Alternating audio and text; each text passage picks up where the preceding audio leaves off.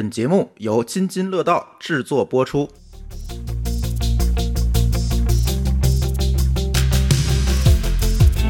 各位听友，大家好啊！这是科技乱炖。这期节目我们聊聊俄乌吧。这个好像听起来有点不能免俗，是吧？有点蹭流量是吧？哎，有点蹭流量。但是，但是我觉得啊，真的就我们也看见了，这中文互联网上关于这件事情的大家的争议确实是挺多的，就各种站队，像某个老师说的一样，就又各种二极管了。嗯，不太想，不太想站这个队，而且我觉得这个队啊没法站。总之，总而言之，它不是一件好事儿。我觉得站哪边呢都不太好。我们还是本着一个中立的原则。今天我们聊聊技术中立。哎，这句话怎么说这么别扭？这事儿其实应该所有人都关注了啊。其实咱就不说太细了。大，我觉得大概大概大家还是知道谁跟谁打起来的是吧？啊，对对对，大概总结总结就是。呃，有的人站这边，有人站那边啊。有的人讲说俄罗斯这个事儿对的，有的人说呃乌克兰很可怜。然后这两这两拨人呢，就是还没上战场呢，这两拨人自己先掐起来了。嗯啊，就是所谓的是微博成了这个各国斗争的战场的这么一种感觉。然后这个里边有非常多有趣的事儿。举个小例子，就是我们叫做微神的那个人，就以太坊的创始人，他呢这个。用中文在推特上面发了一段话，嗯，那个大意就是说，因为他可能也是支持这个人道主义一方，支持乌克兰，然后下边人有人喷他是汉奸，这这 哪跟哪儿？呃，对对对，就是就各种社交网络已经成了一个舆论战场，嗯，啊，这个这是一方面，另外一个方面呢，还不断的有人讲说，这个社交网络上面其实还有。各国的这个假新闻，嗯，故意做的假新闻，在这混淆视听，嗯，总之吧，就是乱成一锅粥了。尤其是开始那几天，开始那几天，怎么大家可能还有印象啊？就是说什么一小时攻占了，两小时推平了，对，一会儿总统被暗杀了，呃，就都是这种消息。一开始，对对对，又火过来了，反正乱七八糟的特特别多，嗯啊，到今天呢，这个其实战况也没明了。然后这个谈判也谈了很多轮，就焦灼在这儿了。反而现在大家都不太关心了，开始看股市了，对吧？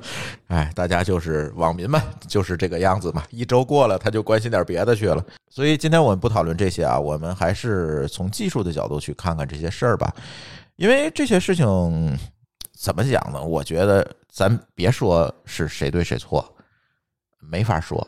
就政治其实是一个，我总爱说，政治其实是一个很复杂的事儿，而且我们平头百姓啊，这也看不见一个事情的全貌。我们可以从一个人类的普世价值去看，对吧？就像我们刚才说，这个打仗是不能的，打仗是要死人的。但是你说更深思的原因，他为什么打仗？你说这个没法想。这事儿没啥想，所以我们在节目开始要求生欲一下啊！我们这期节目绝不说谁对谁错，而且我们真的也不知道谁对谁错，我们没有这个本事和能力，基于现在我们可以得到的信息去分辨这件事儿。所以这期我们就从科技乱炖的这个技术角度去聊聊这些事儿，聊聊最近在这个争端出现的同时，网络上出现的跟技术有关的这些事儿吧。其实，在我们的印象中，其实过去发生的战争从来没有这些事儿。这个可能是一个，就是真的信息时代了，互联网时代了，这个打仗的时候伴随而来的一些事情。嗯嗯，就是因为有了信息，有了互联网，然后呢。有了这些事情，就是让大家似乎把这个信息，第一个信息传递变得快了，第二个呢，互联网变成了基础设施，就像以前这个打仗首先要攻建攻占广播电台、电视台一样啊。现在首先还是要占领的是互联网，但是这互联网又不能门口站俩岗把它看起来，那怎么办呢？大家就在上面就利用互联网做各种舆论战，这也是其中必不可少的一部分。从这次战争，因为我们总觉得上次大规模的就是。呃，就是有这个明确界定的，说这个战争爆发了，有明确界定的，就不算那种地区冲突，就是一直打的大打小打一直打，不算那种。那上次这种有这种明确界定的战争，我记得非常清楚，那还是海湾战争呢，那是九几年了。对，就按照最近这个互联网上这种各种人拼命翻过去的历史啊，嗯，大家讲说美国其实参与了很多次这种小打小闹。嗯其实确实挺多的，嗯，但是没有这个这么大影响，对确实。对，因为这是有一个明确界定，我要打你了啊！我从几点开始打你，然后大伙儿现场直播，现场直播看打仗，我就记得上次是在 CNN 通过电视网看的，这我印象特别深。那这次我通过互联网围观的一场战争，你看，包括这个 Facebook，包括这个外国版的抖音、TikTok，嗯，在上一场战争的时候都没有。是都还不存在了。当年那个印象最深的，当年这个海湾战争的时候，大家还没有智能机呢，还用黑莓了。黑莓可能都是先进的东西啊。嗯，九二九二年吗？九二年可能还没有黑莓了。哦，黑莓是什么时候？92年我黑莓是九幺幺的时候，那个时候是对。那你想，那九二年，我跟你说，我我的手机应该是九四年还是不对？我的手机，我爸的手机应该是九六年、九五年买的，差不多。就九二年，你要是应该还是大哥大呢九。二年应该还在用大哥大呢吧？嗯，对，对。所以就第一次我们通过互联网这么直接的面对了一场战争。当时我记得 CNN 在转播这个海湾战争的时候，因为它是从一个媒体视角，就是大家看的都一样吧，就是从美国这边看这个战仗怎么打，确实也挺震撼的，是吧？那个精确制导等等，当时印象特别深。但是这次是从各种不同的维度，因为每一个人都能往互联网上发消息，从各种不同的维度，我就看到了无数的信息涌过来，真真假假，这些事情就多了。这个里边最有趣的一点是什么呢？是说，过去我们看战争啊，就即使是现场直播，它仍然是像看电影，就是被打的人和打人的人通常不会公平的发生，对，因为他占据了话语权嘛。对，因为被打的人，你发现过去被打的无无论是什么伊朗、阿富汗、科索沃还是伊拉克，嗯，它都是一个就是古早型的国家，哎，嗯，这一把呢是两个现代化国家。嗯现代化国家的意思就是，当然不是那么真正意义上的现代啊，我指的意思就是说，这个打人的人和被打的人手里都有智能手机，随时可以直播，这个时候就非常有趣了。而且你会发现，因为这么多年这个互联网娱乐化导致的说，比如说今天又看一新闻，就是这个有很多这个志愿兵，嗯主动进入乌克兰，说要要要帮乌克兰这个打退俄国人，然后俄国人一发导弹过去全给炸死了，然后这帮人全跑回去了。这是什么感觉呢？就是大家天天刷抖音，刷的好像觉得这个世界已经就不真实了，大家会觉得这个好像是打游戏或者是看电影，他没有一个真要死人那种意识了。对，到了以后，这个轰炸了几发之后，才发现这个原来这个事儿这么惨。嗯，啊！导弹可能在没导弹没有打过来之前，大家可能都不觉得这个打仗是一个这么惨的事情，大家可能还本着一个看乐儿啊这种心态去去看它。对我怀疑他们都已经带入了真人 CS 的那个场景，是觉得打仗是一个特别酷的事儿。对，尤其是一开始的那几个小时，真的是这样。刚才说了这么多互联网，但是在这个过程当中，我也发现了出了很多有意思的事情。首先跳出来的是谁呢？是这个 Swift。呃，这个是个什么东西呢？不是写那个 iOS 应用的那个 Swift，是一个它的全称应该叫环球银行金融电信协会。它干了一个什么事儿呢？它其实是在各个全世界的各个银行之间做了一个通信系统。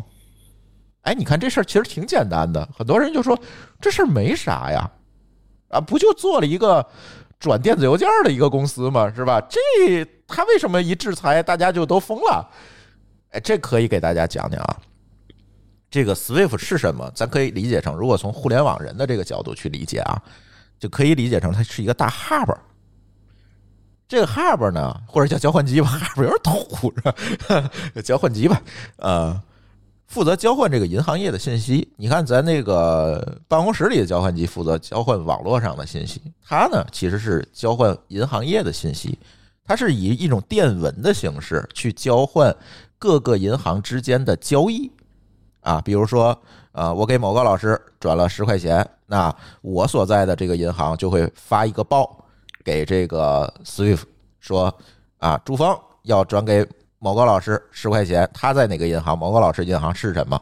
然后他就会把这个电文呢发给 Swift，然后，所以我看到这个哦，收件方是某高老师的银行，那好，他就把这个电文转给某高老师的银行，好，这个交易结束了。他其实就干了这么一件事儿。那中间具体钱怎么走？注意啊，这个有很多人有误解，钱怎么走他不管，他只管信息的流通。哎，你看他是是不是特别像一个互联网公司？他只负责交换信息，所以他就是一个信息传输工具。你看这个东西看上去中立不中立？特别中立是吧？连钱我都不碰，我就负责传信儿的，我就一个通风报信儿的，对吧？其实他的中立地位，呃，有有几点很重要，就是第一个，他是大家共同信任的一个人，对，啊，然后呢，他也信任这些跟他互信的银行，就是他们之间都是互相信任，是，啊，然后当然了，SWIFT 有一个。SWIFT 这个组织或者是这个这套系统，其实最重要的就是信息安全。对，他基本上所有的精力都花在安全上了。大家可以想象啊，你要给 SWIFT 发一假的假报文，对吧？嗯，他当是真的了，他这钱就转进来了。是，因为这里头反正也没有人有这个钱通过他走，他就记一数。相当于给你银行卡上加俩零，是这事儿呢，其实挺容易。所以他的是当年是出过这事儿，是孟加拉的那个央行就出过这事儿，被这个假电文骗过，是吧？对，是出过这种事儿。所以你也不能说说它安全做得很好，因为毕竟它这里有人的因素在里面嘛。对，但是这样他的基本上绝大多数的精力都花在安全上头。嗯，对。哎，这里有一个问题，可能就我那天查的时候也有人问到。那为什么银行不做去中心化呢？这是不是一个好问题？我觉得是一个好问题啊。啊，你看 TCP/IP 它就封不了，然后大家干掉一个地儿，大家还能通过其他地儿绕路，这大家都懂。那为什么他们银行和银行之间不做点对点的互联呢？做成一个网状结构呢？那你那你这些银行太多的时候，那你这个网这网络就看的就会很难看了。哎，对，这就会变得特别的复杂。而且这里就像刚才某高老师说的，是有一个成本的问题。如果这个世界上有一千家银行，那每一家银行都要接九百九十九根线到别的银行，那这个复杂度其实是复杂的多得多，它的维护成本也复杂多得多。而且中间你要保证这九百九十九条线的安全和要保证一条线的安全，这里的保证程度是不一样的，这个投入是不一样的。所以最终，这其实是一个行业共同的选择，就选择了用 SWIFT 作为一个中间的交换来做这种中转。但是正是因为它这个地位，如果他把谁踢出去了，就相当于退群了哦。这个退群可就相当于断网了。这不叫退群，这叫不叫封号。呃，对，也没有封号，没有封号，你还是可以刚才回答说，你跟那九百九十九家银行单独去谈，去去连。对。那成本就你就等于退化到原始社会了。对，那还存在人家银行跟你不跟你连，或者人家有空没空搭理你，或者因为人家基于安全啊等等各方面的原因，要不要跟你连？这里就存在一系列的问题。那就是原始社会嘛。对，当然这里头从这个实操作的实物上去讲的话，其实也有很多变通的办法，比如要出。比如可以通通过中间的代理行去做中转，其实有很在实践里有很多的办法。我这个我专门还查了一下，就是 Swift 自己定了一个这个通信协议，看了一遍，就还蛮复杂的。就是他其实做了很多容错或者提高鲁棒性的事儿，呃，也也做了很多，但是还是那句话，如果给你踢了，你似乎也没有更好的办法。去很快的去解决这个交易的问题。那天有一个人的比较说的特别有意思，说这就相当于你摆了一个摊儿，然后城管上来没抄你的摊儿，把你的微信付款码收了，然后你就傻了。难道大家都用现金？那不可能了。现在没有人用用现金，就像这个也不可能回到 SWIFT 存在之前，就是这个。呃，法币存在之前，这个国际间的交易其实原先没有美元作为一个大家通行的这个，就是所谓的布林布林顿森林这个体系之之前，这个这这个时候，大家可能都是互相运黄金嘛，去做国际间的交易，那也不可能退化到那个时候了。那这个网一断可能就很麻烦了。但是这个问题就在于了，SWIFT 他说他是中立的，但为什么这次变成了制裁工具呢？他他说的那个中立，只是在在在说的金融行业中立吧？呃，他是一个呃他自称中立，他没有说是在什么行业中立。我给你讲一下他这个，他这 Swift 他是怎么维系自己的这个所谓的这样一个行业地位的。其实他做的事情，其实我觉得做的还是蛮不错的。就是他让几千家，应该是三千五百多家金融机构同时成为他的股东，那股东列表也太长了，在里边都有一份利益。所以这个事儿呢，如果我想呃随随随便便的在里面作恶，其实会影响我自身的利益。而且在里面，它成，因为它叫一个协会嘛，那这些会员单位都有一个自治的权利，来保证这个体系可能不会被外部去利用或者被外部去影响。它起到的是这么一个作用。它过去历史上有制裁过别人吗？伊朗，那像伊拉克之类的呢？伊朗和俄罗斯是唯二。我刚才。觉得你说的那个所谓的中立啊，对吧？这些制约都指的在金融行业，就是从金融的角度上去考虑，而没有考虑说国家战争的这个问题。所以我觉得他这个中立指的还是说，在所谓的他这个本业的前提下去去做中立，要让大家都能信任我这个组织，让大家都能够去做，我就我来当这个中心化嘛，对吧？他就不是政治中立。他可能是在行业中，他的意思是我不偏向任何一个一家金融机构。这个叫行业中立。嗯嗯，有这个可能。我还有一个猜测啊，嗯，我还有一个猜测是说，因为因为这次你看为什么欧洲会特别激动？嗯，这个战争，嗯，是因为欧洲历史上对沙俄到苏联到俄罗斯存在一个天然的恐惧感。因为从一战到二战，这个这个这个这个民族太开挂了啊！这个民族天天给欧洲那儿离地，嗯啊，所以我觉得这个事儿可能也，你看欧洲这次就特别激动，对吧？对这个战争，对，我觉得可能有关系。而且恰恰这个 SWIFT 是设立在比利时的，嗯，不，你这么想啊？他下他去搞，那瑞不是说瑞士都下场了吗？对对，就是就是太吓人了。为什么呢？因为这个这个苏联到俄国，你想，尤其是二战的时候，虽然他们最后成为战胜国，那是抢了一把这个攻占柏林，但是之前呢，可是跟希特勒共同瓜分欧洲的呀。嗯，他在二战中好像还瓜分了波兰吧？他把人家波兰抢了一半，然后最后还回去的时候，往前往往西推了半个波兰那么远。呃，对，所以说他也没也没干什么特别，就是没给其他国家什么好印象。对，就是他，他其实我觉得欧洲害怕他已经胜过害怕这个德国了，因为德国毕竟已经被彻底铲掉了。但是这个国家没有受到任何的影响，在二战之后反而还成了战胜国，所以一直。怕他，而这个当时苏联解体可能缓和了一些这个惧怕，让大家又和平发展了这么三十多年。现在想一想，咱们从九几年到或者从八几年到现在这三十年，确实是一个世界上少有的和平发展的一个这个时间段。是对吧？就战争少有的，大家都不折腾，在那儿一心一意的搞建设的阶段。就是你看里边有的，也就是一个海湾战争加上九幺幺，就是局部冲突嘛。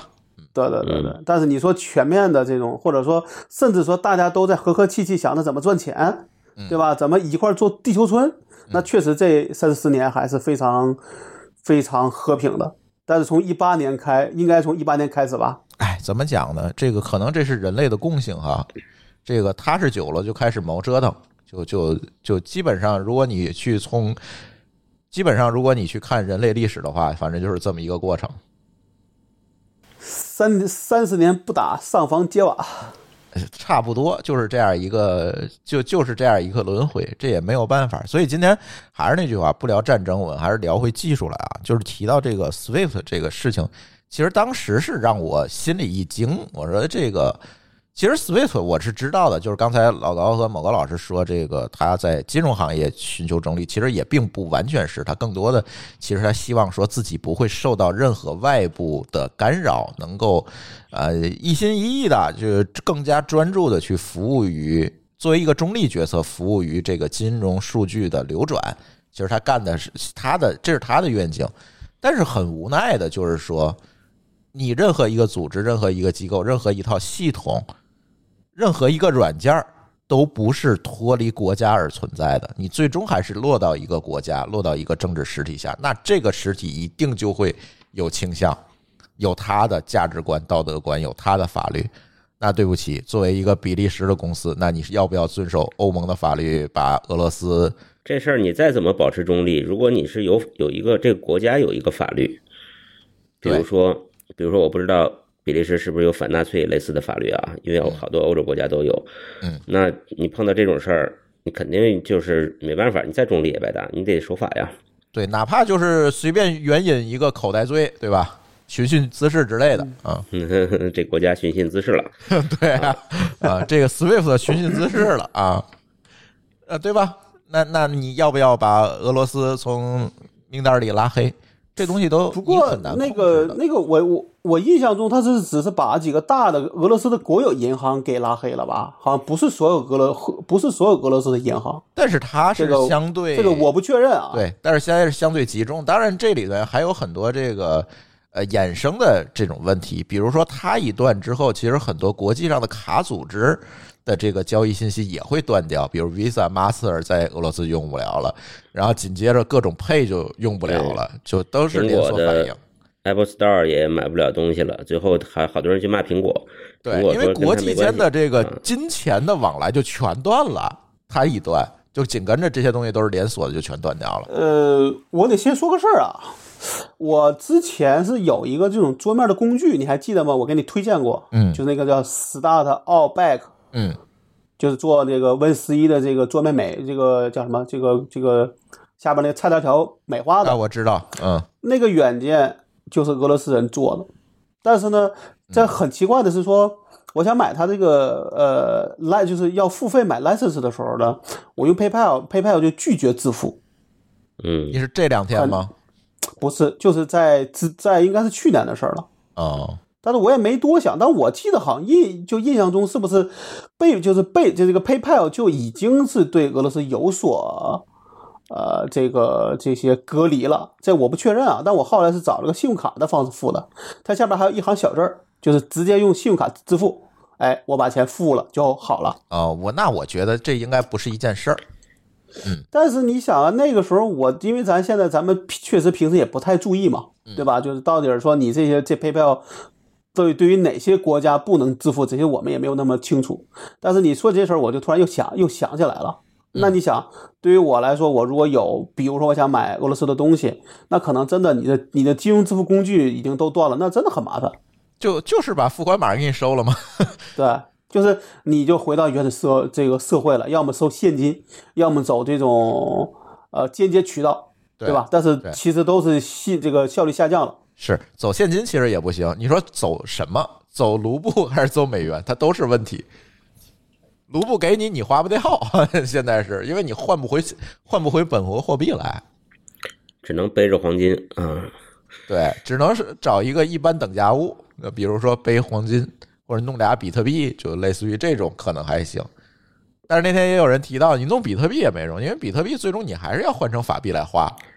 啊，你说的比特币，后来说几大比特币交易所把他们都封了，然后哎又封了。这个后续啊，就出现了很多各种封杀。当然，呃，很多这个这些机构呢是支持乌克兰，这个我们也知道。还是那句话，不说谁对谁错啊，这个我们不说。呃。所以呢，就是对俄罗斯采用了各种各样的办法呢，搞制裁，就是自己的这个私刑算是，包括这个交易所们说把俄罗斯的这账户的钱包下架，那这显然是有问题的这件事儿，你知道吗？就是因为首先这个东西有没有法律授权，咱放一边儿，这个钱包里的钱可是。个人的财产不是政府的财产，绝大多数对吧？是个人财产，不是政府财产。你有什么权利说，在没有一个国际的，呃，是多边达成的一个共识之下，你就把人家个人的财产没收了？这肯定是不对的嘛。而且你怎么判断这个人是俄罗斯人？你如果做了 KYC，做了这个实名认验证的话，OK，你知道他是俄罗斯人，但是同时你也应该知道他只是一个个人，对不对？对。很多时候制裁是制裁的这个政府，对，所以这里是有问题的。这这些搞交易所的人，我怀疑就是借这个机会去敛了一笔，总觉得。当然后续我不知道啊，因为我也不敢把钱真的放交易所的钱包里。但是这件事情提醒了我们，就是你如果交易加密货币的话，一定要把钱放在自己的离线的冷钱包里，不要放在交易所的账户里。真是他一耍流氓，你是没有办法的啊。现他现在说的还是冻结吧，并不是说没收。呃，是还那就太太恶心了嘛！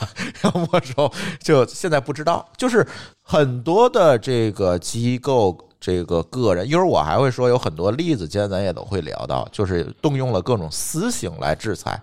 当然，这被制裁方不仅有俄罗斯一边，也有俄乌克兰一边的，反正就是一场大家纷纷在互联网上连表态、在实际行动的一场这样的战场之外的战斗。我总在想，可能是这这样的，就是各各个网站也封杀俄罗斯、乌克兰的 IP，对吧？就类似的这种事儿就多了。那当然，同时其实还有一个事儿也蛮有意思的，乌克兰总统啊给这个 ICANN 呃 ICANN 就是这个呃国际互联网的这个协调组织啊，就是国际互联网的大网管是吧？这个写了一封信，要提了三点要求，说你要支持乌克兰。所以你要做这三件事儿：第一，停止俄罗斯的国别域名的解析，就是点 .ru 的域名不能给它解析了，给它域名拉黑，是吧？第二，停止向俄罗斯提供跟解析服务，这个咱之前的节目里说过，这个跟解析是什么？大家如果有兴趣可以往前翻哈，听咱别的期的节目。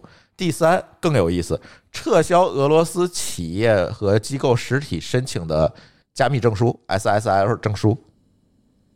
提这三点，说你要支持我，是吧？你得干这三件事儿。然后呢，ICNN 也真对得起他，就当天就回了一封邮件，把这三大要求都拒绝了。那其实呢，对对吧？其实呢，其实他这三点要求我们都知道，除第一个，其他都不可行。那第一个就是把 RU 那个根解析从他那个根证书里删掉，这是可以的。但是 ICNN 呢？说了一个理由，我觉得非常充分。他觉得互联网是应该是一个提他的他提的一个观点是什么？SNN 其实是一个保证互联网正常运行和信息自由流动的机构，它不应该受任何政治啊等等这些影响。对。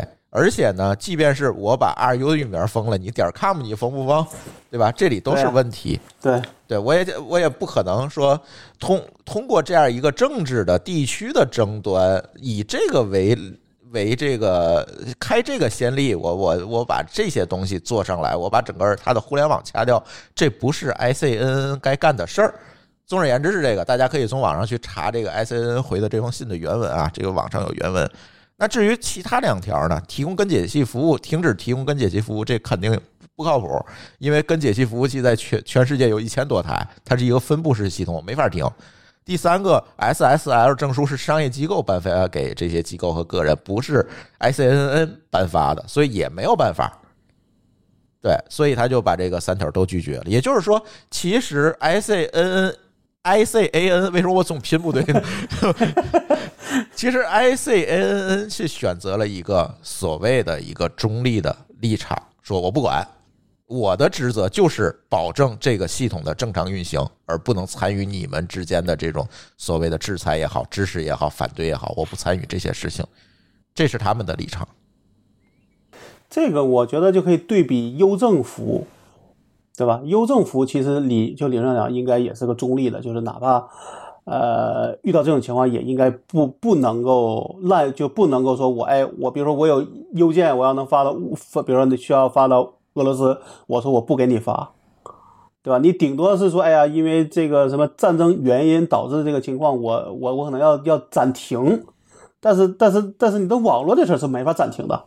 但确实是因为你说，因为打仗把把光缆炸断了，那是另外一个问题，对吧？但你主动的这种情况，至少从这个行业的角度上不好这么干的，而且里边大量的其实还是民是民叫什么民用网络，对吧？而且就这个就像那你说的，说你你要是把点 RU 啊把它停了，那点 com 点那点 org，你怎么来去区分是不是俄罗斯的呃公司啊或者政府啊在用的呢？对。你分不出来没。法区分的。就是如果从我的角度上看，说他的第一个、第二个、第三个理由，只有第一个其实是 ICN，你应该去跟 ICNN 去说的。第二个、第三个其实其实都不归他管，或者他管不了其实，是他其实是给他提了两个错误的问，呃，就是提了两个错误的要求，对，是吧？嗯？所以呢，其实我们知道 ICNN 在这个互联网领域其实是是有更多的这个自主权的，但是他其实这次选择的是没有被政治所裹挟。那这里其实嗯也在我也在想这个事儿，为什么？为什么他选择不被裹挟？比如说，他就说从跟证书里面、跟服务器里把 RU 撤掉，这也并不是做不到这件事儿。能，肯定肯定能啊。对，为什么他不这么选？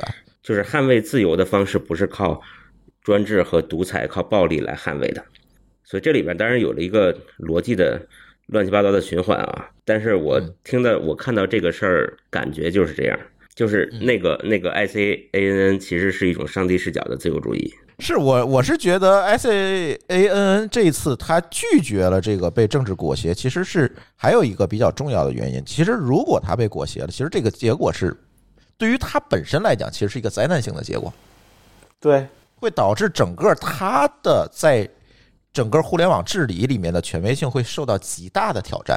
这个我觉得其实才是核心的问题。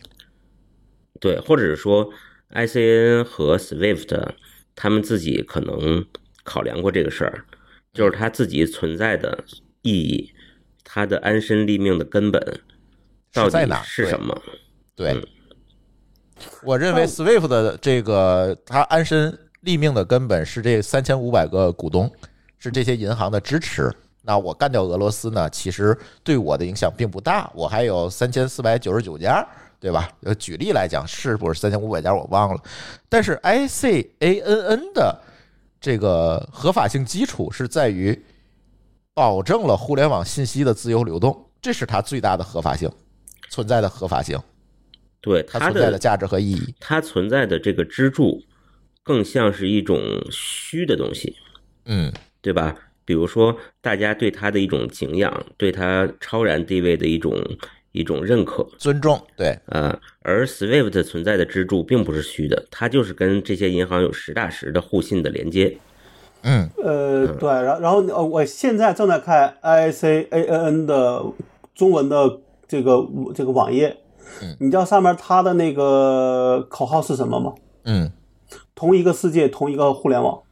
对，这是他一直以来的口号嘛，啊、而且 ICN 其实是一个非盈利性的公益型组织，对，对吧？对。所以，而且你看它的名字是说叫互联网名称与数字地址的分配机构，是。其实它不是个管理机构，对，它是一个协调机构，嗯，对对。那你说你去找他去告这个事，就是搞这些事情，那其实就等于挑战了他的这个这个这个职能和他的呃和他的所谓的这个使命了，对吧？对，挑战了他的价值观，实际上是对 对，嗯，而且就算是比如说呃对付伊朗的时候，那那也没人去说要把伊朗的这个域名关掉，把伊朗的互联网关这个关掉啊，伊朗是选主动选择自己对外关掉的。他是自闭了，对对吧？嗯，啊，关于这个制裁的问题，咱可以接着讲啊，都把这些讲完了，我们再去总结这个事儿。我觉得这几个例子都挺典型的，我找的。刚才咱说的 SWIFT 也好，这个 ICNN 也好，那这些姑且认为它可能是一个政府行为，或者是啊 ICNN 当年这也是从美国国防部分出分出来的一个机构嘛，以前其实是在美国政府里面，它为了维持这个互联网中立性，后来分出来的。SWIFT 更是这肯定是欧盟给它施了一些压，这是一些政府行为。但是这个是后面的事情就有意思了。Node IPC 的这个供应链攻击问题，我不知道你们有没有了解。这个完完全全是来源于我们技术圈的这个开源的社群的一个行为，就是甚至说开源社群里面某个人的个人行为对，带来的问题。个人行为。对这个问题，这个事儿就更加有意思了，就更加有这个标本的意味在里面。先说说这个事儿是什么啊？呃，Node 这 IPC 是什么呢？其实是这个在 NPM 里面有这个每周有一百多万次下载的一个库，就是一个基础的库。那这个好多这个有名的这个软件啊，都依赖这个库运行，比如 Vue。那国内好多程序员写前端都用 Vue 比较多，是吧？然后突然在这个俄乌冲突之后某一天呢，加了一更新，这更新代码还是混淆过的，加密过的代码，别人看不见，审计不了，他就把这个推到分支里了，推推到主分支里了，推进去了。但是这个代码的目的是什么呢？这个代码的目的是，只要检查到部署这个 Node IPC 的这个主机的 IP 是俄罗斯或者白俄罗斯的话，就自动删除全盘文件。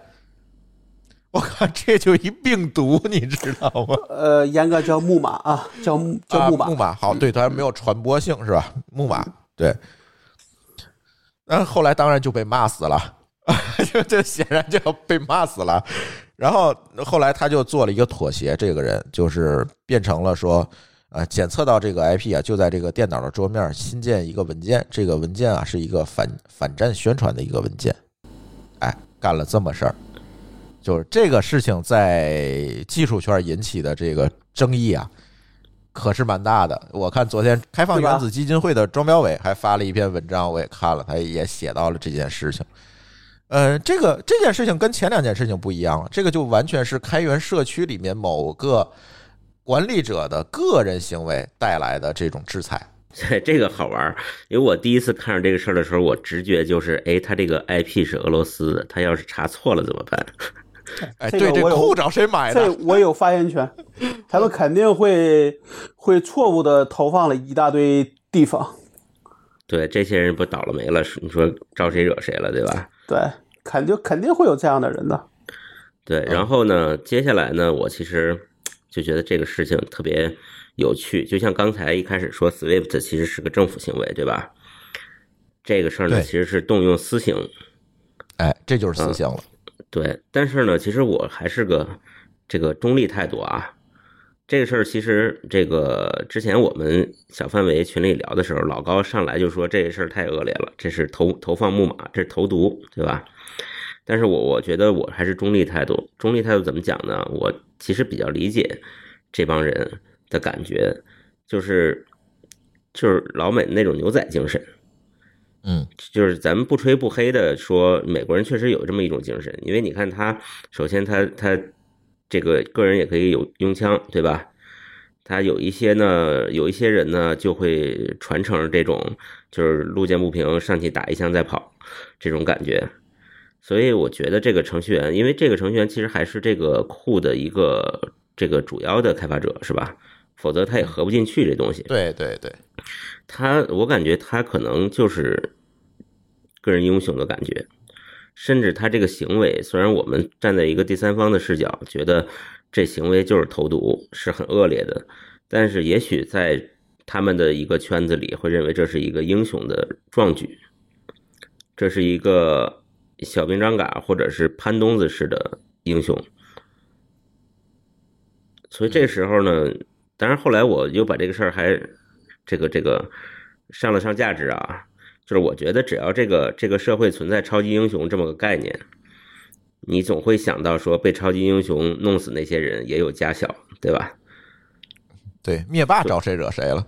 对，你说灭霸就算灭霸招谁惹谁了，他死了，那你打一个响指，他那些兵死一半，那些人招谁惹谁了，对吧？所以这个事儿呢，我就特别。呃，特别复杂。一方面呢，就是我如果带入到这些人的这个感觉里，确实有可能会这个，比如说，如果跟这些人在一个朋友圈，大家会说牛逼，你干了件好事儿，你这是敌后武工队，对吧？哎，那我们你看啊，我们假设。呃，抛开这个政治因素不谈，当然也不可能抛开啊，这段也可能得掐。就是抛开政治因素不谈，我们的这个在抗战时期游击队做的很多事情，如果你单纯从行为上来讲，可能也有点残忍啊，可能或者是呃小朋友啊也会杀敌，这个事情在现在来看是不可想象的。但是呃，你放到一个特定的环境中、特定的语境中，这个人其实就是英雄，对吧？他就是抵抗外敌侵略的英雄。对，那你说这个程序员是不是呢？他也是啊，而且他也并没有连连人都没杀，他只是做了一些，呃，搞了些代码，破坏了一些主机，就像你往敌人的这个后方扔了个手榴弹，把他的车炸了，嗯，这不是一回事吗？对吧？但这个你这个是有误伤的可能的呀。啊，对呀、你你往敌人那儿扔个手榴弹也有误伤的可能啊，他会认为，对至少你在地域上没有穿，这个你就不知道真的假的了。所以那也就是说，我跟你说，呃，不是，咱们咱们套个娃啊。我要是因为我看了一眼，刚才说了，他那个 IP 的检测是基于一个 API 的。是基于 API 的，对，好，我是那 API 的所有者，我这么一看，我就把你所有你这个 K 返回的所有的 IP 都标成俄罗斯，那是不是所有人都得死了？对，对吧？这是造手榴弹的反水了。就是最后就变成说是一个核武器，然后大家一块儿抱抱着死了，完事儿。对，就是本来你想买一个普通手榴弹，他卖你一个里边装着这个原子弹的手榴弹，嗯，对，对，但是但是这个这个，当然这个是这个武器本身的问题啊。我觉得从这个行为来看，我也从反正我从我个人的角度来讲，我也很难说他这个是真的是善还是恶，只能说扔在那个语境里，我能理解。嗯，嗯，但我看刚才看那个文章里写了，说这个人一直在狡辩，这就有问题了。你要不就大大方方承认，我就想这么干，对吧？咱们说你真牛逼，对吧？你这么干了之后呢，然后又开始狡辩，又开始覆盖，把那个东西改了之后，那这个的话，你的行为就不一致了。嗯，这个是一个非常大的一个瑕疵，我觉得。这个地方其实我又想到了谁呢？你知道吗？就是当年往日本扔原子弹那飞行员嗯是什么感觉呢？就是飞行员知道自己去扔炸弹，而且我们也跟日本在开战状态，我也很非常恨日本人，对吧？然后我就去扔了，没问题。这个事儿呢，扔的过程中，扔的这个动作，从我的这个当时的所有的语境来看，都是一次对敌人的攻击。但是没想到扔下去是这么大个炸弹，嗯所以他回来就精神有问题了，不正常了。为什么呢？因为这个这个炸弹超超过了他一开始的那个意料嘛。嗯所以那个他精神不正常的另外一个表现就是，他要不断的解释说这不是我的本意啊，或者是说这是个错误，本来不应该我去，对吧？嗯你看是不是有点像这两件事儿？嗯，不太像。你说跟这个 Not IPC 相比是吗？对，和这个人的行为来比，但你这个东西，你第一，你这个不是职务行为；第二，你没被攻击啊，你是个人行为啊，你不在这个所谓的交战国呀，这个就是巨大的区别，对吧？我觉得他给自己定位就像那些，呃，不懂得这个战场恶劣的志愿兵一样。然后冲，然后冲过去了，对吧？那冲过去发现事儿闹大的时候，就开始狡辩了。对对，就是他觉得这事儿是个小打小闹，没想到扔出去一枚核弹，炸死一个艺人，那完蛋了，这事儿他已经搂不住了，他只能狡辩了。我觉得就这种感觉。这只能说他一开始一开始做这事儿的时候，他就没没想好，应该就是冲动了，就是想简单了，对。就就是那些抱着枪就进的乌克兰当志愿兵的人，和他我觉得没有区别，就是想脑子一热 就把这事儿想简单了，嗯，就是把参战这件事儿想简单了。当然，这个确实是多方观点的问题，也希望我们的听友在评论区给我们留言吧，说说你是怎么看这件事情的。这个事情确实是因为又交杂了这个战争、战队呀、等等这些事情，确实善是恶呀，对吧？？对这个善恶，你怎么去定义？在一个战场情况下，你的屁股其实是决定了你看的东西是善是恶。这个事儿是 不太一样的，真的是不太一样的。所以，所以在这个过程当中，我们也很难评价网上这些言论到底是对是错误。其实，其实我们真的是，对我觉得没有办法去在存在着政治甚至战争的时候，其实善恶观都已经混乱了。是的，嗯，特别是对于咱们旁观者来说，其实如果是真是战场上的士兵，其实善恶观蛮简单，对吧？嗯，就是就是，就像那天我在群里说的，那时候善恶观就是这样，就是你打死人都不算恶，你可能虐杀他，或者人家投降了，你又把人弄死，这才算恶，就是他底线很低了。嗯那倒蛮蛮简单。但是咱们坐在第三方，你涉及到你的屁股坐在哪一边儿，你可能善恶瞬间颠倒了，对吧？这事儿就乱套了。就我觉得，咱就别聊善恶这么二极管的话题，没法聊。是是，还是聊回技术啊。呃，这次这件事情出其实是出在了开源社区上，而最近其实比较热的话题也是开源社区，对吧？这个包括国内这一两年以来的这个开源热，再加上各种各样的这个因为开源软件，其实之前我们跟霍炬也聊过这期话题，就是聊过开源软件跟这个技术中立这一类的话题。当时我们聊的观点就是。开源软件其实是一个，如果我们严格去追根溯源的话，它其实是一个言论自由领域的事情。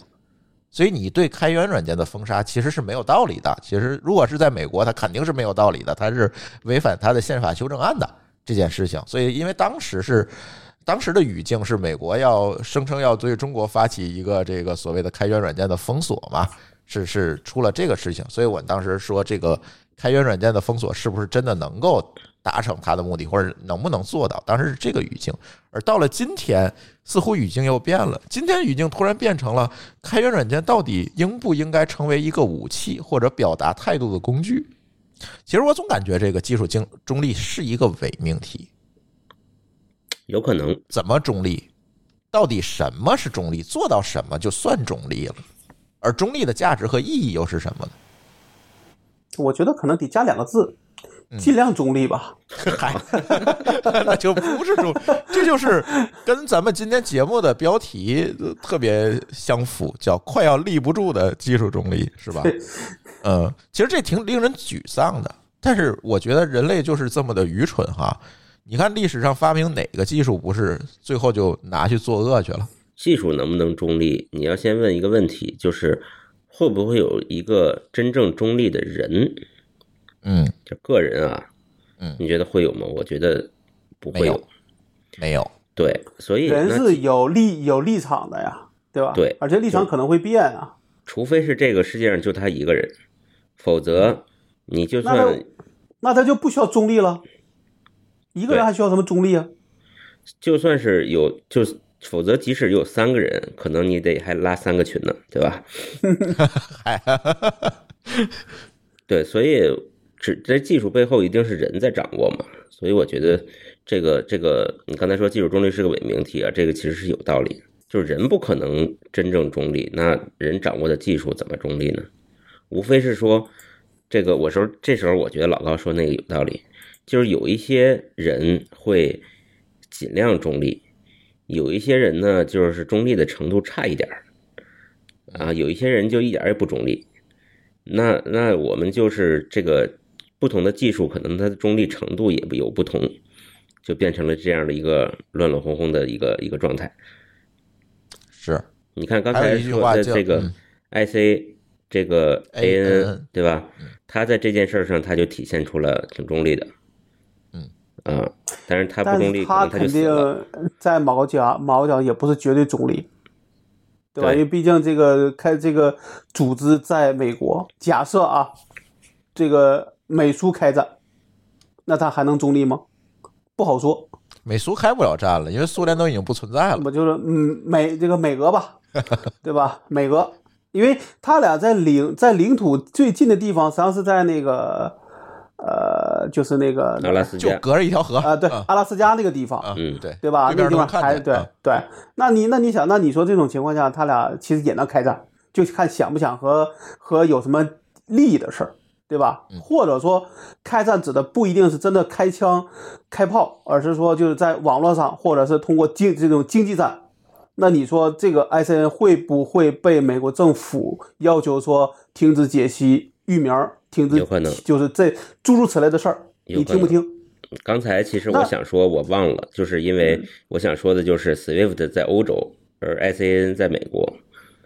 啊，嗯，当然，这个事儿呢，就是咱们还得回到之前的话，那可能说，哎，美国他会说，哎，我艾森会去法院起诉，对吧？我觉我觉得这个你的这种要求是不合法的，对吧？这可能还会走个流程，对吧？那这种情况下呢，可能最后也是一个平衡。但是如果假设法院也偏心眼儿了，那怎么办？说你就要这么执行，那可能他也真的会被逼执行，对吧？对，嗯，所以有很多话，这个什么技术无国界，科学无国界，但是技术呃技术无国界这件事情，我总觉得科学无国界这件事情，其实是有人说过这这这个话的，说科学是无国界，但是科学家是有祖国的。嗯，公司也是有有这个国别的，对吧？是的，那技术无国界，我觉得其实是同样的，技术本身是由人来创造的，但是在创造的这个过程当中，背后一定是有人的，而这个马尔农是有国界的。那你提到技术中立呢？技术可以中立，但是马尔农可以脑残，是不是这件事儿？因为被这些别管是技术还是科学，背后其实都是人的行为带来的。就你很难，只要是人，就像刚才说的，只要是人就有立场。那在这个立场或者是这这这些诉求的推动之下，会发生什么？不知道。我们往往总把在上期节目播完之后，有很多朋友在评论区里给咱留言说，你们把互联网想得过于乌托邦了。就是当年的互联网确实是一个乌托邦，批评了我们。我们呢也比较承认这个听友说的确实没错，但是问题是在于，我们每天不就是在这个理想主义和现实主义当中不断的去徘徊吗？我们都是这样的人啊，这个这个我我觉得这个这没有没有任何问题的，对吧？我们节目里聊理想主义，那确实是理想主义，确实当年互联网是那样。但是今天怎么样？我们明关了麦克风，明天还得上班挣钱去，还得回到现实主义里，就是我们就是这么一件事儿。我们躺在猪圈里，你不能挡着我们仰望天空啊，对吧？哎，对呀，啊，是咱也没说我某高老师躺得好，也没说我位置好，们不在看见天猪圈里。儿啊。对，他把我们的位置都给挡了。是，肯定是这样。所以，哎呀，我觉得大家也就别聊什么技术中立了，就包括最近这几天 GitHub 上那些刷屏的，逼着这个作者表达政治态度那些因素啊，太丢人了。我不知道你们去看没看，没脸看到嗯，看到你就真没脸，看，全是中文的，你知道吗？这太讨厌了，我都想拿日文留两条去平衡平衡。就我看到这个话，我特别想说，我今天早上发的那个朋友圈，就有就有人不说要跟我比资历吗？嗯他前面还有发了两个，他里边说，比如说说说了一个图数据库的公司，你明白吧？嗯但那个图数据公司，他就问我，哎，这个这个图数据公司算算不算是一个呃优秀的软件？因为那个人好像在那个公司工作过，你啊明白吧？对，看到但那个了啊，但那个呢，我去了他往上一看，第一个他写的总部在美国，第二个里边我看他的管理层，绝大多数是应该不是中国人，有的那个看着中文名字的那些呢，可能也不一定是中是中国人，可能是华人，对吧？嗯那我就想问这么一个问题，那你说这个公中国公是中国公司还是美国公司怎么界定呢？对呀，那我自己觉得只有一个办法来界定，就是如果说中美开战，对吧？这边要求说你这个你这个个公司，你听我的还是听他的？要划线的时候，看你听谁的，那你就是哪国公司，哎，对吧？我同意。那你说那个我刚才说这个公司，那我相信，因为我也不想提名嘛，那我相信它一定是一个美国公司，因为它的总部在那边，只在新加坡和杭州有有分公司。那你想，它是美国公司，是是中国公司，还是个新加坡公司呢？嗯，那我那个人，我我就觉得你刚才说那话就对就对，就是这个总有总有，就是我认为说这话就是说你的智商没问题，你能写代码，一定表示你的智商是没问题的，但有时候你的情商是有点差。嗯，对吧？就包括这个弄这个弄的 IPC 的人，我觉得也是情商，就是脑子一热就把事儿干了，干完就发现自己干的不对，想开始往回找。哎呀，没有办法。其实话还说回来啊，嗯，回到我们每个人的身上，我们周围的每个人，我们每个听友的身上，到底我们应该怎么看待这些事儿？怎么办呢？你看这些二极管的评论啊，这些这些开源软件的，现在你说今儿对俄罗斯投毒，明儿对中国投个毒，你咋办？等等这些事情，可能未来我们都会不得不的面对它。对这不是理想主义能解决的事儿。因为你今天能对俄对俄罗斯白俄罗斯干的事儿，那你明年就可以对别的国家干的事儿，对吧？对，那不一定是你，那可能是别人啊。是，嗯，再加上现在越来越极端的这种民族主义的情绪，别管是在哪个国家，现在这个民族主义情绪都很严重，因为经济都不好嘛，这这个民族主义这个思潮就会起来。那到底怎么办呢？作为我们这些程序员，我们这些人怎么办呢？好好上班，反正我个人意觉得思就是说，少少呃想这些有的没的，做点具体跟你的有价值的事至。少对，至少目前这事儿跟你其实关系并不大。我觉得是少刷微博就可以解决百分之八十的焦虑了。但但我个人觉得说，这个里边无论怎么着，其实咱们有时候说的俄罗斯和乌克兰指的其实是他政府的这个这个表现，其实不一定是他下边的整个这个国民的表现，对吧？对，那我觉得就很多时候，无论是呃是是说什么经济制裁啊，还你还说打仗这种情况，其实说不好听，咱们不是有个老话嘛，就无就无论是什么情况下，都是人民 遭罪，对，对吧？嗯，对吧？那我觉得就是还就还希望这个战，不管这现在这算战争还是算冲突，赶紧结束，对吧？对不要在这个事儿上，因为这事儿它真的没有什么价值。你无论说你你你比如说无你无论是乌克兰赢了还是俄罗斯赢了，最后都是一片焦土。你有你有什么好处？你要花十年二十年才能把现在的呃就是摧毁的这些东西再重新建一遍，嗯，那你说何必呢？是，而且死伤也很惨重。对，这个倒霉的都都是都是平民百姓。说白了，别管你是主动自愿上战场了，还是被裹裹挟着上战场的，其实倒霉的都是平民百姓。对，然后刚才那个马高老师说的有一个事儿，我我我有个不同观点啊。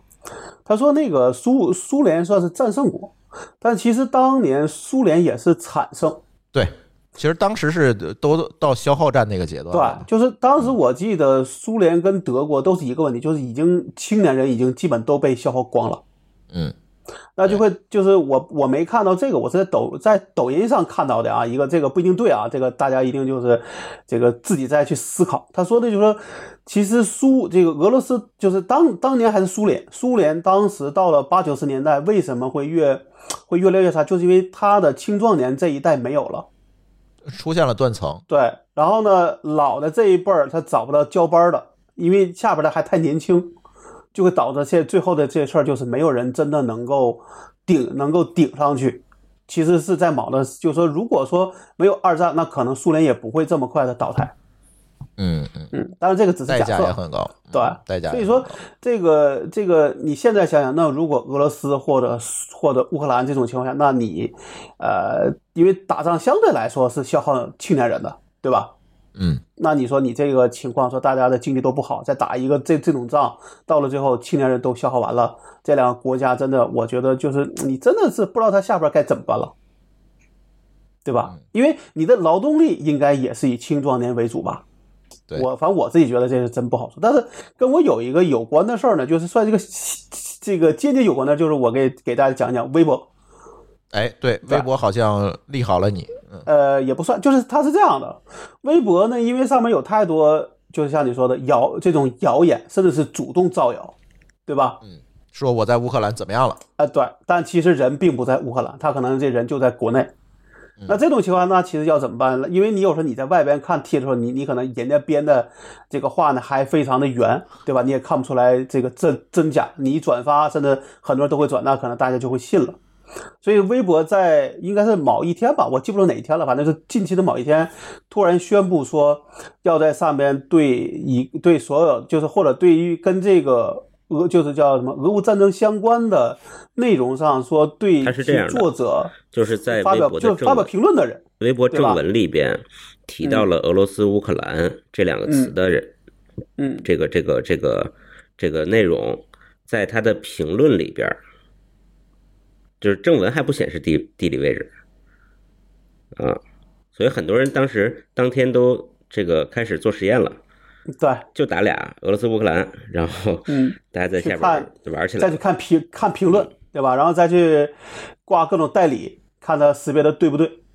对，嗯那这个事儿呢，我看了，其实其实我倒没想到说利益问问题，我想的反而是一个要要要要避坑，要甩要甩锅，嗯，因为里边有两个锅，首首先利益相关就是这个数据是老高提供的，对吧？就是要原始数据是我提供的，但他们应该做了做了二次处理的，所以他这个上面显示什么，你不一定不一定认为我是那么标注的，这个得先说，对吧？然后但现在呢，里边有两有两个坑，我是立马就去找那个跟我们对接的人去说了一下，一个呢在里边有一个科索沃，嗯因为这个理论上讲，中国政府是不承认的，但在欧洲那边其实是联合国托管的，对吧？我的印象中，我看那个维基百科上是这么写的，就是是托管了科索沃这个所谓的国家。那么，呃，就当然只是所谓嘛，加引号嘛，对吧？那呃，因为他们也有通也有通优的需求，所以是给他分配了一个国家代码。那么我们在我们这个库里边是有科索沃这个这个这个国家这个定义的，所以我就要跟呃微博人说，我说这个事儿你们自己要要要想好，你们以什么样的名义去去处理，因为在呃在一个传在一个所谓传统的没有克索沃的一个呃国家列表里，它要么是塞尔维亚，要么是阿尔巴尼亚。嗯。所以说它就是这么样，应该是从因为当时好像应该主要是从塞尔维亚里边分裂出来的，所以我就想说，我就跟他讲我说，这个是你们要想好怎么处理。第二个事儿更紧迫的事儿是那个克里米亚地区啊，对，这是刚刚发生变化的地区。啊，不是一四年，啊，就是一四年嘛，刚刚嘛，那这这都这都快这个是因为它快十年了，是在战场前线，对，可能会就是比科索沃更出来对对，因为科索这因为克里米亚的情况是更加的复杂，是说第一个乌克兰并不承认，就是他事实上还认为自己是克里米亚的这个拥有主权，但是实际情况是说他的军队已经已经撤离了。嗯。他的运营商也撤离了，就是在实际的克里米亚是就是已经归属于就是在在实在实际的情况里边是归了俄罗斯在管理，从运营商到军队。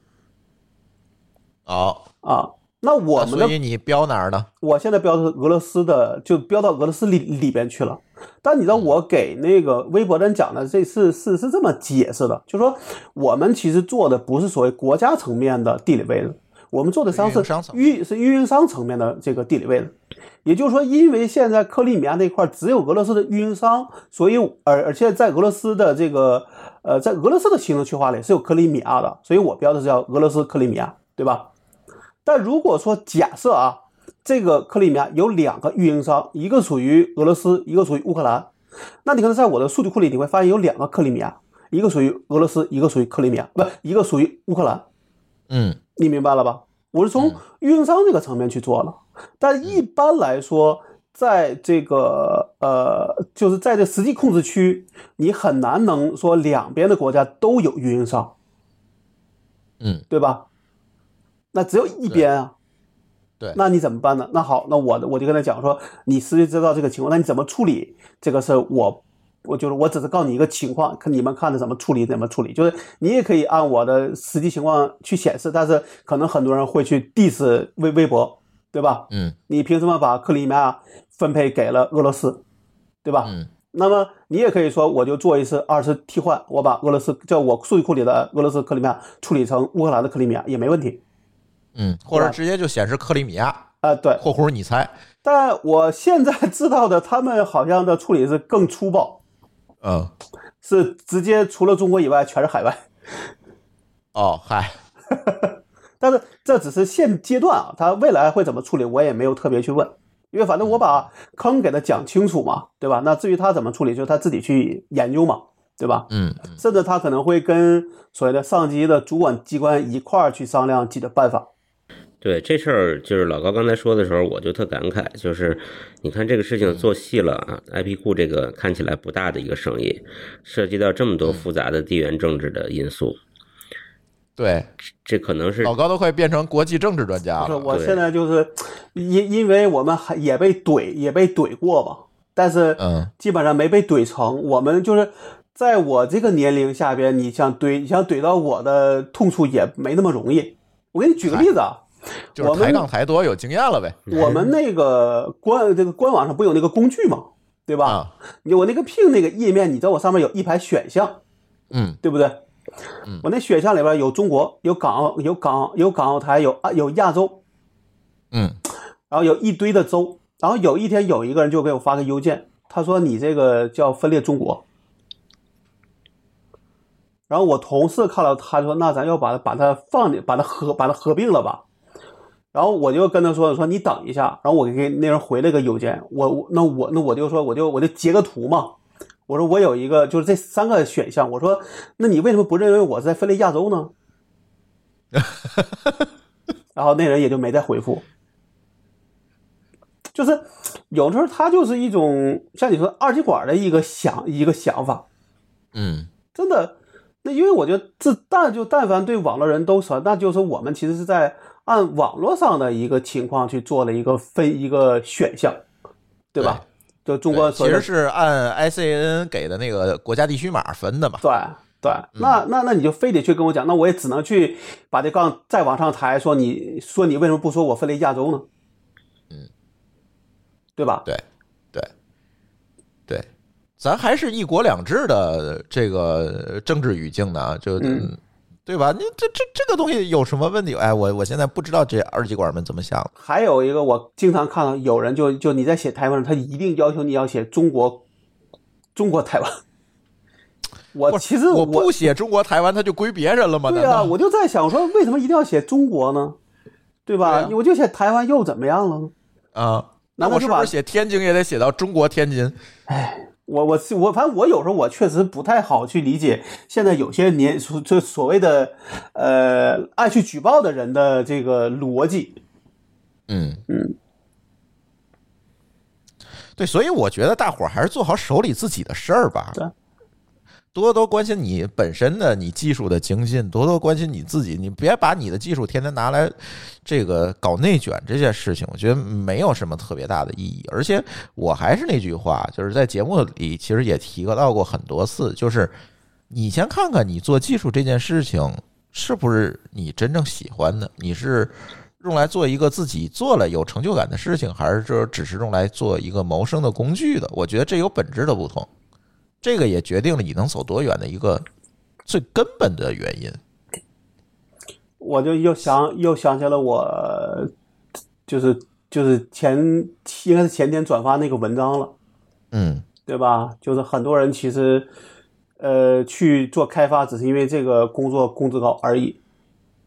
是，所以他的终他的终极目标就是把自己的工资做得越高越好。也没错，也可以理解，没错儿。但是你只要想好你要的是什么就行了，你不要他就是他的这个卷，就是想要说，他其实不是说我要精进技术来去提高工资，而是卷的方式来去提高工资。嗯，那就就沦为内耗和内斗嘛。对啊，嗯对，是。反正说了这么多，其实互联网发展到今天，你看我又又开始回顾往昔了。互联网发展到今天，其实早年间你说互联网怎么起来的？其其实就是一帮反战的，当时越战我记得是，就是反战那帮嬉皮士，在硅谷那儿地便宜是吧？我我我我我把人葡萄地收了，然后然后我在那儿搞的就是嬉皮士文化嘛，搞这些东西，然后别管是做芯片半导体，而后来做这个自己传计算机等等，其实都是这些东西。那核心是什么？核心是反对这个所谓的威权主义，反对中心化的东西，反对战争。但是你看，发展了三四十年，到了今天成什么了？呃，又好似乎它进入了那种 主流的政治观，又被政治裹挟成了政治的工具了。我觉得这事儿就挺讽刺的，说实话。当然不是每一个互联网公司或者每一个从业者都是这样，但是我总觉得这个事儿挺讽刺的。你要为此消耗很多心力。呃，心力不说，反正就不太像以前的那种感觉了，这是一定的嘛。嗯，就这个社会变得更加复杂了，少了一点理想主义。但是开源这一趴的内容啊，我们还会深聊。今天我们就聊个皮毛，在乱炖节目里面深聊的节目，大家去关注编码人生，我们跟声网一起做的那档节目。呃，后面可能会请到呃一些开源行业的大咖们，再跟大家去分享一些关于开源的价值观，关于开源社群应该是怎么做，它的治理应该是怎么样子的。哎哎，讲这些事情给大家。所以大家如果对这这个话题感兴趣的话，可以关注我们另外一档节目《编码人生》，声是声音的声。哎，大家近期吧，因为这期这期的录音任任务交给了小白，因为疫情嘛，就没法一块录音，交给了小白。小白可能在北京，在传嘉宾在一起录，近期也会放出来，大家可以关注一下。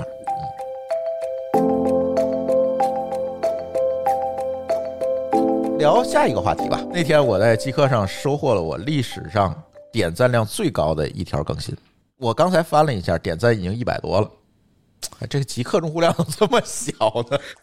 不，已经不少了。骂人算了，一百多个也不少了。我昨天就是我今天发的那个说比资历那个，好像也就一百个赞。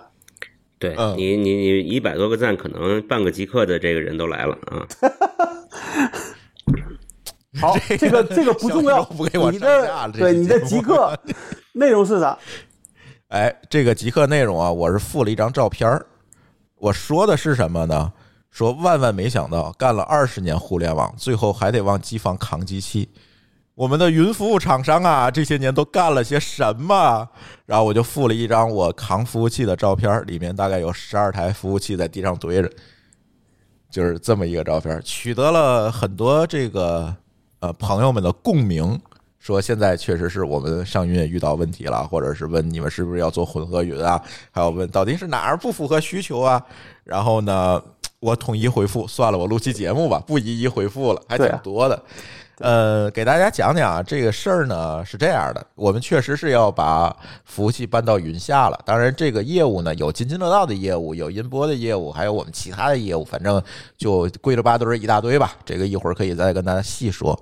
但是咱这今天我们去讲这个原因，咱还围绕音波，就是我们这个博客推广这一块儿，包括津津乐道这一块的业务去聊啊。可能呢，我们下云这件事情，我不能说推锅。说完完全全是云服务厂商不靠谱，这个很不负责任，不能这么说。这个是应该是跟我们的需求有关系，但是确实是值得拿出来跟大家聊聊这件事儿。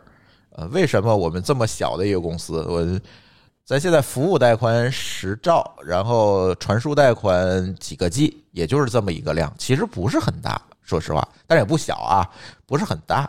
所以在这个体量下，可能很多的公司选择仍然待在云上，或者是说我找一些更便宜的 CDN 去解决这个传输就可以了。但是为什么我们要下云呢？这里肯定是有云厂商的问题，确实用的不爽，但是也有一部分是我需求的问题，不全是人家的问题啊。这这个不能不可乱讲话，不可乱说。对我们说说我们的这个场景哈，嗯，云上先咱先说云上遇到问题吧。咱咱不点名啊，就说现象啊，呃，我们用的最多其实是 CDN。刚才说到我们传输带宽可能有几个 G，这个 CDN 用的确实是呃不少，但也不算多。你要跟爱奇艺什么比，肯定是不多，不少。作为一个小公司来讲，确实是不少。但是这个问题可是每天都出，几乎啊每天都出。而且你遇到问题解决的速度就特别特别慢，因为我不知道它背后是怎么设的，你知道吧？因为它只给了我一个控制台的界面，它背后的反向代理啊等等这些东西它怎么设的？它的缓存策略到底优先级是怎么样的？我是完全看不到的，或者从控制台看到的跟背后的东西也是两回事儿。甚至一度发展到某一家供应商，我还是不选不说名儿啊，我就没有办法，我已经不敢在控制台上去配置这个 CDN 了。我每当想配置的时候，就给他们发邮件，把配置信息发过去，说你们给我配好，测好，你再告诉我。尽管这样，还出过一个大概十个多小时的中断是那个客服群有四十多人的那那个吗？啊，不是另外一个一个，好吧，啊，还有一个那四十多个那个咱再说，那个还算比较负责任的。你看他能拉进四十多个人来，证明确实是把相关人拉进来了，是吧？而且人确实就是有这么多人。四十那个不一样多人证明内部管理极为混乱。我我觉得只能叫人叫人效太低。呃，人效咱一会儿说，咱再说就是我们的需求啊，需求和问题啊。再有一个就是我们 CDN 回来日志不全，基本都会有丢失，但是在一般场景下丢个一条两条确实关系不大，对吧？我就看一下这个粗略的概貌、流量概貌，我就 OK 了，对吧？甚至说通过控制台我也能看那个 top 的 URL 就够了。很多企业其实这就够了，但是我们呢要求比较多，就是我确实要通过这个日志去分析出来一些东西的。就是大家知道这个播客的分发，它美国互动广告局是有一个呃标准的，而这个标准完完全全是基于服务器日志出的。那这个统计我就非常依赖 CDN 的这个服务器日志。那问题来，它就经常丢，而且有些字段，有些头就是带的那个头的那些字段，我是要返回来的，我要在日志里体现。但是几乎所有的 CDN 厂商没有给我配置的可能性。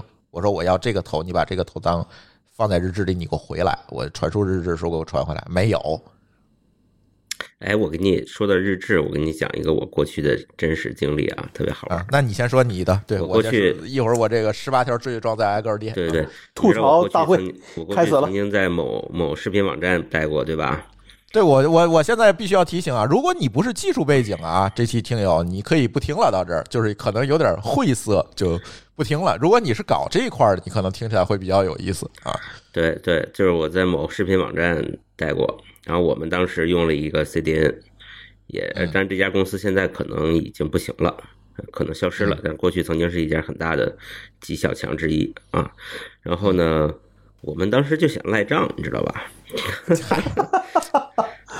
但是也不是就想赖账，就觉得不正常，觉得他算错了，所以他控制台这个钱算错了。然后我就把日志拿下来，因为就像你说的，到今天这个日志还有丢失呢，对吧？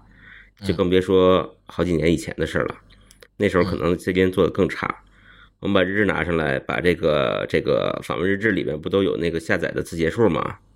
啊，呃，往起加，加，啊然后跟控制台那你是按流量付钱的吧？呃，不是，就是，但是我们用一些折算的方式啊，反正也能折到带宽上，但是可能不是那么精确，反正加起来就比他那个后台看带宽小好多。啊，然后我们以这个为由说这钱我不给，然后对方来了以后，他关键是他也解释不清楚，知道吧？他对他自己也闹不清楚是怎么算出来的。他自己也闹不清楚为什么会丢，他觉得没不应该少一致不一致啊。他后边的技术人员也说我们都一样啊，这个不可能，我们给你少算。我说那你拿出证据来，反正我有证据。嗯啊，后来因为这个事儿一千多万没付啊，嚯，这是没少省啊！这一千多万，哎呀，我还以为一千多块了。你看看，那视频网站流量大呀，对吧？嗯，就是其实想说啊，这个日志啊，其实是 CDN 公司一直不重视，真要跟他较真儿，真弄弄死他们能。我跟你说，哎，你给我提供了一个很好的思路，是吧？嗯，对，哎，日志不全，也没法自定义字段。这个我接着说啊，这个一会儿莫高老师继续补充。而且你说你现在都二零二二年了，这些 CDN 还是傻节点，就是他什么都不干，就缓存代理、缓存代理，别的事儿跟他没关系。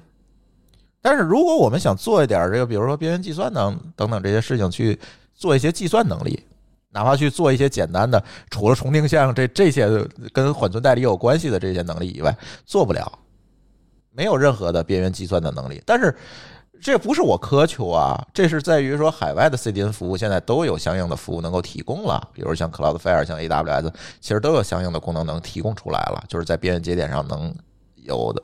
像 Cloudflare 应该是拿 JavaScript 写的吧，是可以写一些东西在里面的，去实现你一些这个特定的业务逻辑给到用户，在用户这一侧，在边缘这一侧能给到用户。国内的目前来讲，还是绝大多数还是把 CDN 和边缘计算分开？哎，这个地方我又可以讲一个案例。你看，每个地方都有都有案例啊。嗯，你每个地方都掉个坑啊。不，对，他每个地方都能赖一千多万吧？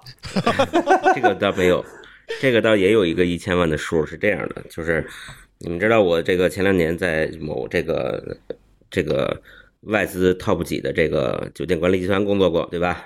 哎，对，这个这个传统行业的都是这样啊，他们他们其实也有这个这个互联网业务，比如说酒店预订这样的业务。那他们也用 CDN，那这家公司用的是艾克曼，对吧？艾克曼，艾克曼我们都知道，他其实是发明 CDN 的这个这么一家啊鼻祖。对他现在的把自己的公司重新定位成一个，他定位成安全公司了。他认为我自己分发不是个核心竞争力，而是我在边缘所谓的边缘计算，就是边缘节点的这个安全能力是一个核心竞争力。嗯，这事儿其实挺重要的，为什么呢？你可以想象说，比如说我作为一个酒店集团，我的预订页面，我是不想被竞争对手频繁的去抓取来这个看这个房价的，对吧？嗯，但是呢，我又不得不需要用 CDN 来解决全球的分发。嗯，那如果你在边缘节点上没有防爬的能力，嗯，这事儿就很很不好办。这不就跟咱的需求是一样的吗？对。然后呢，这个当时我还没有这个，我觉得防爬能力可能这个 其实想的也不是很复杂啊，可能就是一些过滤的规则，你也不需要在边缘上搞什么实时的什么 AI 的乱七八糟那些酷炫的东西。对对，其实就是一些规则。对，然后呢，一一年大概一千多万的成本，带宽比你现在还小。嗯啊。你你可以想象啊，这现在我们音波才花几个钱，对吧？嗯。后来我想，不行啊，这个要节约成本啊。我找到了这个国内排第一的这个 CDN 公司。你一说排第一就知道是谁了，就不要这样。别人不一定知道啊。就我排第一的意思就是说，他是国内最牛逼的，无可争议的第一。呃，但是不是云厂啊。就是真正的，有可能这期节目播完了，就没人敢说自己是第一了。对，那我跟他讲说，你你们来看一下，我这差不多一年一千多万的消费，但是我要降本。我说你也别冲着一千多万，到你这儿五百万就可以，我相信你肯定可以啊。然后评估了两到三个月，告诉我说做不到，对不起。嗯嗯，五百万我不挣了，我也做不到。对。这个要做什么呢？很简单，在边缘上给我有一个这个反爬的能力就好了。嗯嗯，就这么点事儿。这号称国内第一的 CDN 公司，所以它就是 CDN 公司啊，没有错啊，也人家的定位很明确啊，不是是你非得找人家做做安全的事儿啊？不是，我我讲了，去谈的时候不光是谈说我这儿有一个五百万的单子。我谈了，我说我在边缘上要有一些策略，人家拍着胸脯的说我没问题，我们就是中国的阿克曼。你找的是销售是吧？对，废话，我找谁呀？我只能找销售。对啊，销售肯定是无所不不能。他还敢拍胸脯说是中国的 Google 呢？还对。哎，行了，这个这个故事讲完了，你继续。嗯，哎，你看咱遇到问题都是类似的，你发现没有？其实这些问题真的不是我们特意特意化的。这个公这个公司我还有我还有故事呢。你要讲吗？呃，讲不讲都行，但是我觉得如果说证明他不行，那我愿意讲。你们愿意听吗？你是跟这个？今天咱是证明他们行吗？是这样，这样，咱们咱们沿着朱峰这个罪状往下聊。你跟哪个件罪状靠上了，咱就限就是，就很简单。他这个这个公司原来也也是我们客户，对吧？因为我你你说是 CDN 行业第一，那我知道他是谁，他是我们客户。但是你知道我们二零二零年开始涨价了，对吧？嗯。他们呢，到了二零二零年大概八九月份来续费的时候，突然知道我们这个价格之后，就非常的，呃，就你可以认为就是毛，就是毛了。你明白了吧？震惊了，就是，对，就是突，就是就是这种完全不可接受。然后我们给他努力解释了之后呢，他们也是不可接受。他们的话是这样说：“他说你这个价格还不如我自己做。”然后就没再续费。这是二零二零年。那我说这种船，那你说人家都要自己做了，那咱还费什么劲啊，对吧？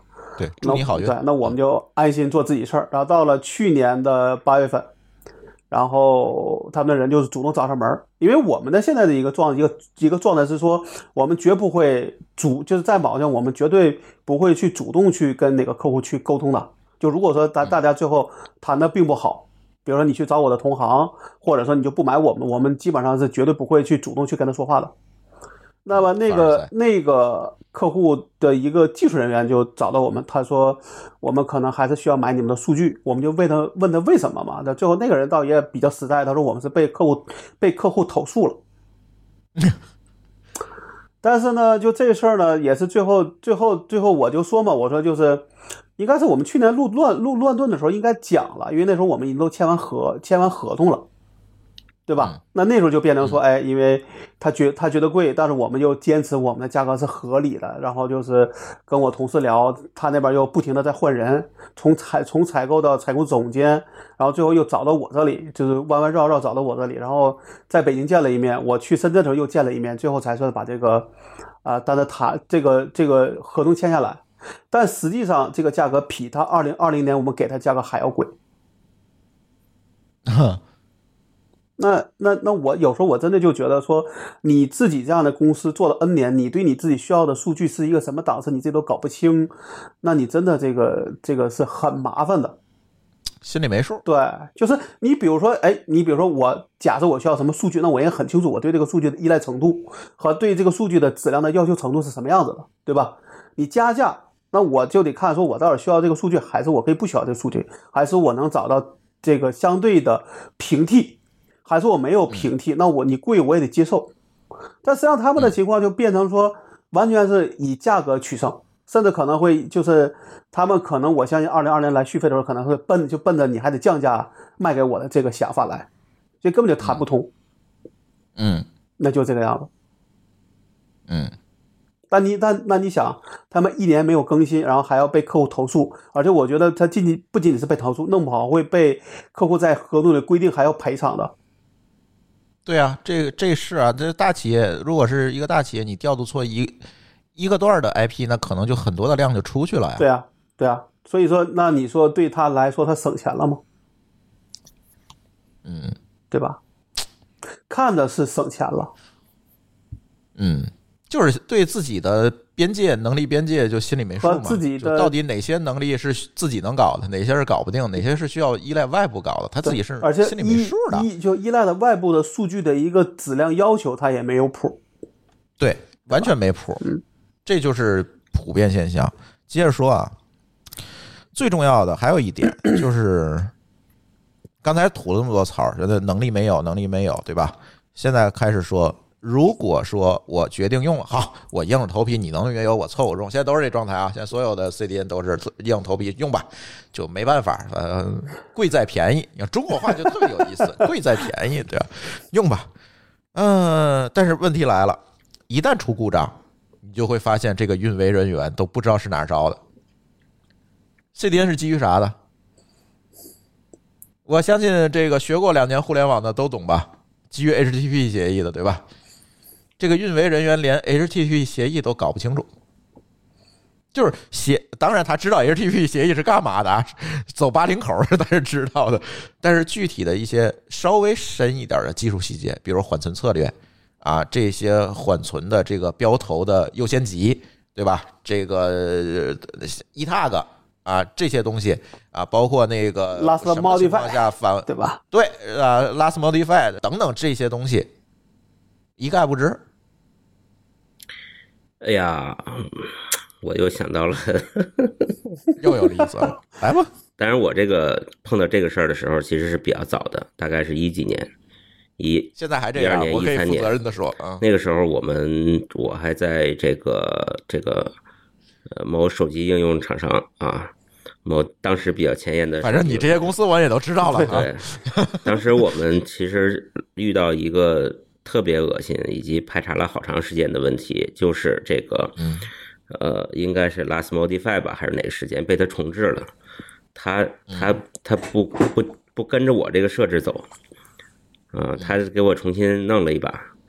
我也不知道为什么，就没想到他会他会这么干啊。然后他们人也不知道，哎，原来这块是这样的，然后就回去改。对他就不懂协议嘛，对，对他不知道什么地方需要故意这么搞一下，不对我觉得他是需要遵循上游请求，他毛脚他不是不懂协议，而而是觉得这样干就行了。那就够了。也不排除。但是这个不够细嘛，就是太糙了。嗯，比如说，我可能会用到一些很精细的手段来控制，说，哦，这个包的包名是不变的，但是我可能已经换成升级包了，所以对它我会用这个更新时间啊之类的玩意儿来标记。然后呢，你到点你你要过来重新回原对，的，然后他不看，他就看名儿，嗯然后他就不回。嗯，我他妈我怎么更新也更新不了，我这你说这不是拼命排查对吧？嗯，就是这种原因，对，嗯，呃现在这个问题我很负责任说还存在，啊是吗？我天哪！对，就是这个行业十年下来，除了就是除了价格一直在往下走，没有没有往上走的。对，因为你看它的价格一直在往下走，而这个各方面的成本是在往上提的，那省在哪儿了呢？这个钱，嗯，对吧？省在人上，嗯或者是省在一些这个人员的质量上，那肯定的。我以前能招三年工作经验的，可能改应届毕业了，现在可能都改成招实习生了，这都是有可能的。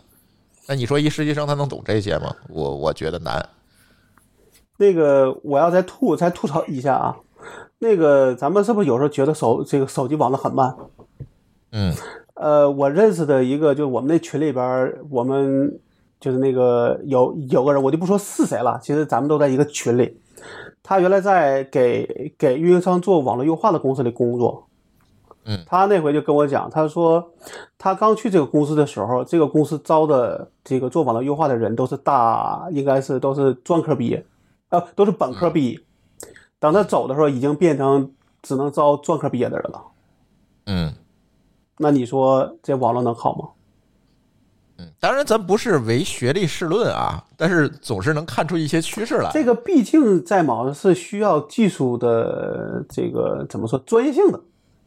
我刚才肯定有人在评论区里又说你，你你高中毕业，你还说人家，我爱好啊，我有爱好啊不不聊学历高低 啊。不，我只是说别人这么跟我讲的，对吧？对我不是说我怎么样啊，对，咱只是说这是一个确实是一个趋势，这个趋势肯定不是一个好的趋势，对吧？对，嗯确实是。哎，紧接下来啊，这个运维人员的事儿说完了，就是运维是人员就是被我骂的呀，就是我觉得现在运维人员看见我电话都得抖三抖那那种感觉，但是我没办法，我得解决问题啊，不然的话他也解决不了，这就很着急，而且成宿成宿的解决，就是一断就。为什么后来我就接了多家？就是反正有一个能用的，我就先切过去，就就就就只能这样。就我也不知道为什么。当然，后来我就学乖了，就是设好就不要动了，嗯，就千万不要再改了不了。要再你不知道改了什么，它出什么事儿，对，就就不知道。但是我又因为咱那个业务特点就是在于它那个对加速策略的那个增增删改查就挺多的，就我就 我就太难受了这个事儿，你知道吗？就占用确实占用我大量时间。本来乱炖能够这个双周更的，你看现在都月更了。对他们的锅，他们的你锅。你这叫甩锅，哎，紧接下来这里还有一个云服务问题。如果你看现在云服务上面有很多这个有很多服务，不仅是主机是吧？这这主机是最基础的，还有什么数据库啊、缓存呐、消息队列呀、这个搜索呀、数据分析呀，好死不死的哪个咱都用得上。然后呢，我就发现这不是我发现，只有狗叔发现，因为狗叔写这个高精尖的东西，我不负责啊。狗叔只要一写这些东西，一调，你就看吧，他就开始在这个客服群里开始活跃起来了，全是问题，只要一协同工作，就全问题全出来，就是莫名其妙的问题。因为他那个报错弹出来，他因为不是底层的报错嘛，它上面是包了一层嘛，你也不知道是哪儿出事儿了，也不知道是因为我哪儿配的不对，甚至有的就弹出一个什么错误幺零零五零是啥？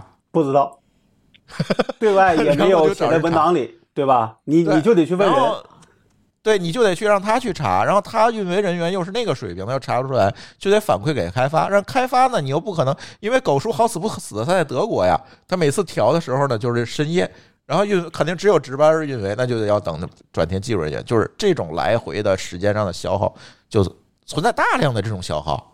就只要这几个服务一旦要协同工作，我也不知道是因为我技术复杂，我也没做什么，就是都是都是日常用途。骇客对吧？我没做什么就是特殊的东西，而就是正常的使用，当然量可能大点儿，现在日质量确实大，但是它就一定会出问题，而且你不能预测这个问题出在哪儿，或者你判断不出来这个问题可，比如说我判断出来，哎，这个 A 的问题是 B 发生的，那我用 C 的办法来解决，绕过它，我先干了也行，我不知道，然后就得猜，实在不行就是解决不了，我就开始猜，坐在那儿到底是哪儿的问题，就是在昨天的凌晨还出了这个事儿，而且这个事儿出的也很诡异啊，这个其实是是下一个问题了，就是那些低频的这个功能，比如说这是一个我们猜它应该就是使用这个功能的客户不多，这是一个低频使用，但是对我们来讲呢又很重要。那这个功能我只要一上，就会发现可能不对。前两天我用了一个功能，其实这个功能我觉得还挺普遍的，但是可能是使用频率低，就是呃对象存储的回源缓存，就是自动镜像，叫镜像回源。就是我这个存储里没有的东西，它去那个源站取回来，存在这个对象存储里，就这么一个功能。调了，就是我怎么取，最后到对象存储那个文件是零字节，我无论怎么取都是零字节。然后我开始排查这边回源的日志，发现包都发出去了，一个字节不差的发给对方了。然后那边到了对象存储里就是零，然后怎么试都是零，怎么试都是零。然后这个时候呢，没办法，把运维叫起来吧，查吧，也查不出来一二三。这个事儿折腾了十几个小时才搞定，从晚上从前一天的这个深夜折腾到第二天的大早晨，对这个这个问题，最后后台技术发现，哦，我们这个模块写错了。我说你们不测试吗？呵呵您有测试容力吗？呵呵，然后最搞笑的是，他们排查故障的办法是让我们一次一次的用不同的方法去试。我说你能自己搭一个测试环境，复现完了你们自己去试吗？就是你你等于白嫖了我一个测试人员。你就是小白鼠，你就甘心吧。他还是挺大的一个云服务厂商。我这个咱现在用跟大不大不是太小。我跟你说，你说的大只是人多而而已，没别的。啊，是现在问题不就出在这儿吗？他所谓的大小都是都是这个问题，就是人多，那他就觉得那你看，我上周碰到的事不是一样的吗？那个云我买了一个 DNS 服务，然后我就配配就配完之后我去 dig，对吧？然后呢，发现没有 A 记录，我就疯了。我以为我一开始以为呢，他是说，哎，你这个账号这个你这个域名没备案，对吧？嗯，但是他不提供特意要了一个备案的域名。啊，对，我就只能跟人家说你这种情况怎么办？他说你得退款，但是退款要等到第二天。我说行，那就第二天吧。第二天呢，那个人有个人给我打电话，他说你这个不用退款。我说你那上看不出来，我说你要不你确认一下。他说行。过了二十分钟又给我打电话说不行，还得退款，你知道吧？就他自己对业务都都不熟，退了款，然后我去找那个小白要了一个域域名，然后放进去，重新又又配了一遍，然后一次还是不行。然后我就接着那个工单，那工单本来是退款的，我就在后边我也我我就我也懒得开新的了，我就继续聊。我说你这个情况有问题，对吧？他说，呃，请您等待二十四小时，有缓存。嗯，我说我我就我我就说你别对付小白，是真的那个小白 小白。小白对招谁了？然后过了一会儿，他怎么着呢？他他他他又是，反正我们俩对话了大概两个小时，最后我的对话到说，我直接是取的权威 DNS 的解析记录了，对吧？嗯。我就问他说，你能看懂我这个命令的这个内容吗？意思。哎，对。嗯，然后过，然后过了一个小时，给我回复说，那个你这个 NS server 设的有问题。我最后最后不是，最后我才知道，它的免费版跟付费版的 NS server 要换掉，没有任何一个地方给我提示，它前面那个状态也显示是正常，就是我根本没法知道这个情况，他不跟我说我我怎么知道说这是我 NS server 没换呢？嗯对吧？而且 DNS POD 的那个方案是说，你换了一个付费版的，你那个免费版的域名也能用，对吧？只是可能有有 QPS 限制，有一些功能你用不了，但是最基本的是能用的。但你知道这时候都是什么时间了？我都要下班了。就是我这一天从一从对上上午退上午退款购买，下午就是呃配那那一堆解析，然后试了一通，然后就跟那人在那儿发那个这个公单，一就是我就一顿截图，然后他从来的话都跟我讲说，请您等待有缓存，请等待二十四小时到四十八小时。我算了一下，如果我每次都要等二十四小时再跟他聊的话，我这一个礼拜我都用不上。而这是我所有的 DNS 里边唯一一个要发工单才能正常用的厂商。对，对，就是经常出这种问题，就是经常就是我们就沦为了给云服务厂商搞测试的人。就我经常是发一个这个测试命令发过去，然后发现不行，然后他给我回一条说您这么测，我说你能看懂我怎么测的吗？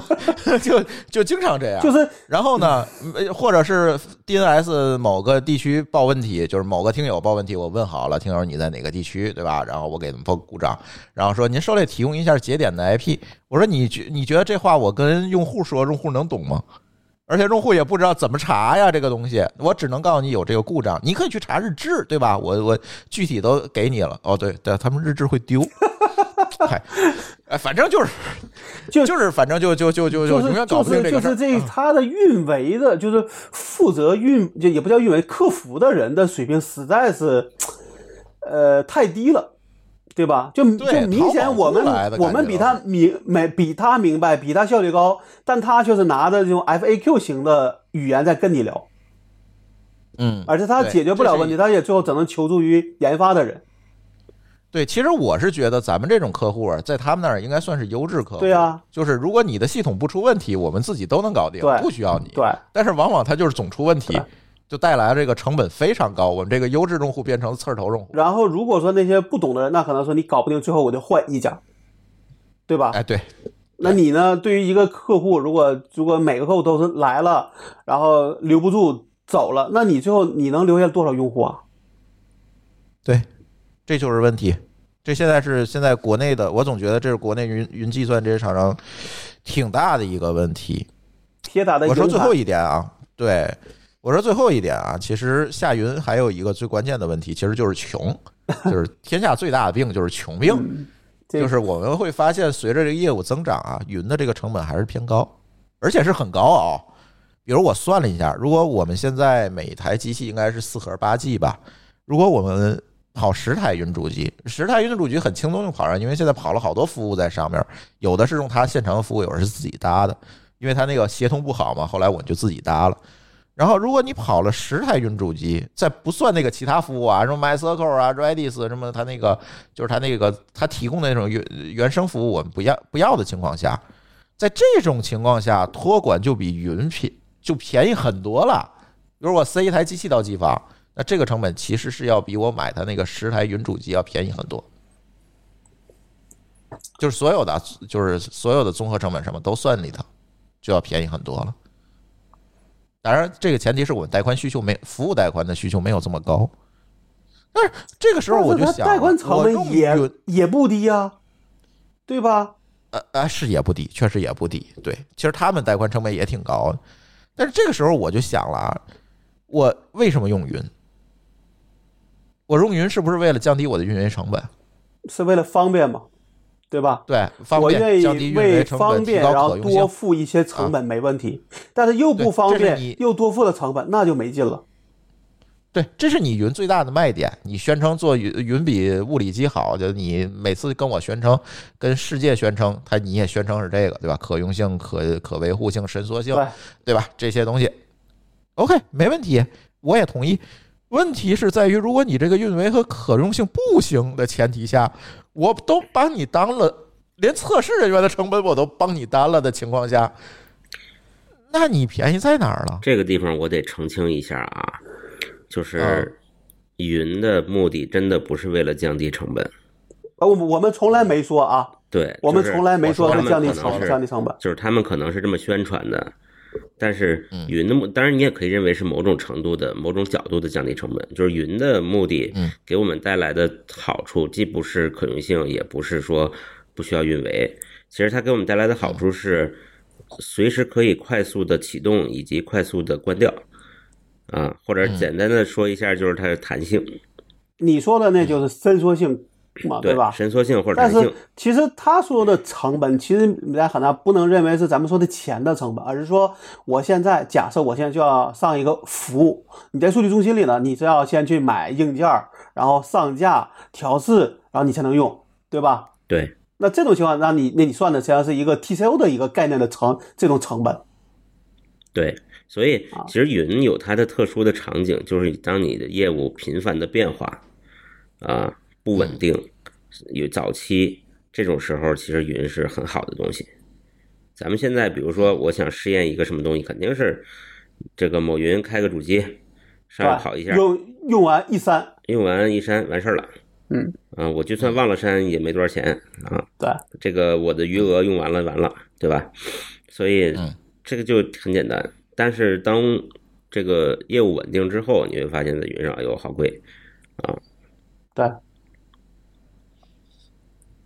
对，就我自己的一个情况就是，我基本上是只用云主机的，而且是低配的，高配我都是自己架的。我实际上是个混合云，嗯，对吧？那即你要是云主机的话，那你用你用起来确实就像说的，哎，这个开起来很稳。但我的业务就是说它很稳定，我这个机器开了，可能比如我那天看了一眼，我我我有我有像二零一五年开到现在一直在用，我也不需要，嗯，就是我对伸缩性的要求没那么高。嗯，对吧？那我我如果说，就像我说，我其实现在如果如果珠峰这个头开了，那我明年是不是也可以考虑下月了？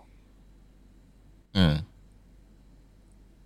对，就是随着业务稳定了，我觉得这个云的这个优势慢慢的就变小了，那这个确。实是这样。我在一个云原生的群里都不敢说话，因为因为确实啊，我是传统的这种非伸缩性强的公司的需求，对吧？他们去做 K 8 S 去做容器，都是为了那种高伸缩的公司准备的。嗯那那你说怎么能聊聊到一块儿去呢？就在这个话题上是聊不到一块儿去的。嗯，就是问题是上这个 K 八 S 我也能自己上啊，对呀，不就是说只要我业务是稳定的，我伸缩我也可以有伸缩。我并不是说我下了云我就不能伸缩因为我自己在下面搭的这套系统也是基于云的那些东西去搭的。我不是说自己啊手跑服呃，务啊不太，一样嘛，就是因为你即使伸缩了，你这个硬件和带宽还是固定的呀。呃，这肯就呃肯定是比云要不方便。比如说你扩带宽，也要找数据中心去跟他谈，然后签签协议，对吧？嗯，但是你要再比怎么说都比后台里直接拖对一下滚动条要慢吧，对吧？但是如果你的没有那么大的变化，其实大多数公司都是能够接受的，对吧？对，现在我的想法呢，就是把稳定的这一部分呢放在下面，放在物理机上，放在托管上，然后把弹性那部分放在云上，然后等弹性的那部分又稳定出来一部分呢，我再把稳定出来这一部分放在下面，然后永远在弹云上跑弹的那一部分。现在我就打算这么跑了，其实这就是标准的混合云的模式嘛。对，对，嗯就就就就解决了，这问题就世界就太平了安静了，啊。对吧？对，世界就完全安静了。否则我们那群里天天吐槽。槽，对啊，各种然后反正后面事儿，对后面事儿就我们自己搞，就就就完了。而我不觉得现在，因为现在现现在确实是技术足够成熟了。那天我在跟某高老师去探讨 CDN 这件事情时，还在说，就我一个周末我搭了一个 CDN 服务出来，就就在倒退十年，这这这这是搞不定的这件事儿。对，所以现在技术也成熟了，而且网络也相对来讲比十年前稳定的多了。这个老高也有发言权，呃，发言发言权，对吧？也有发言权。这这个现在国内的网络条件确实比以前要强的太多了。所以在这种情况下，是不是下云会变成是一种选择。一种选择？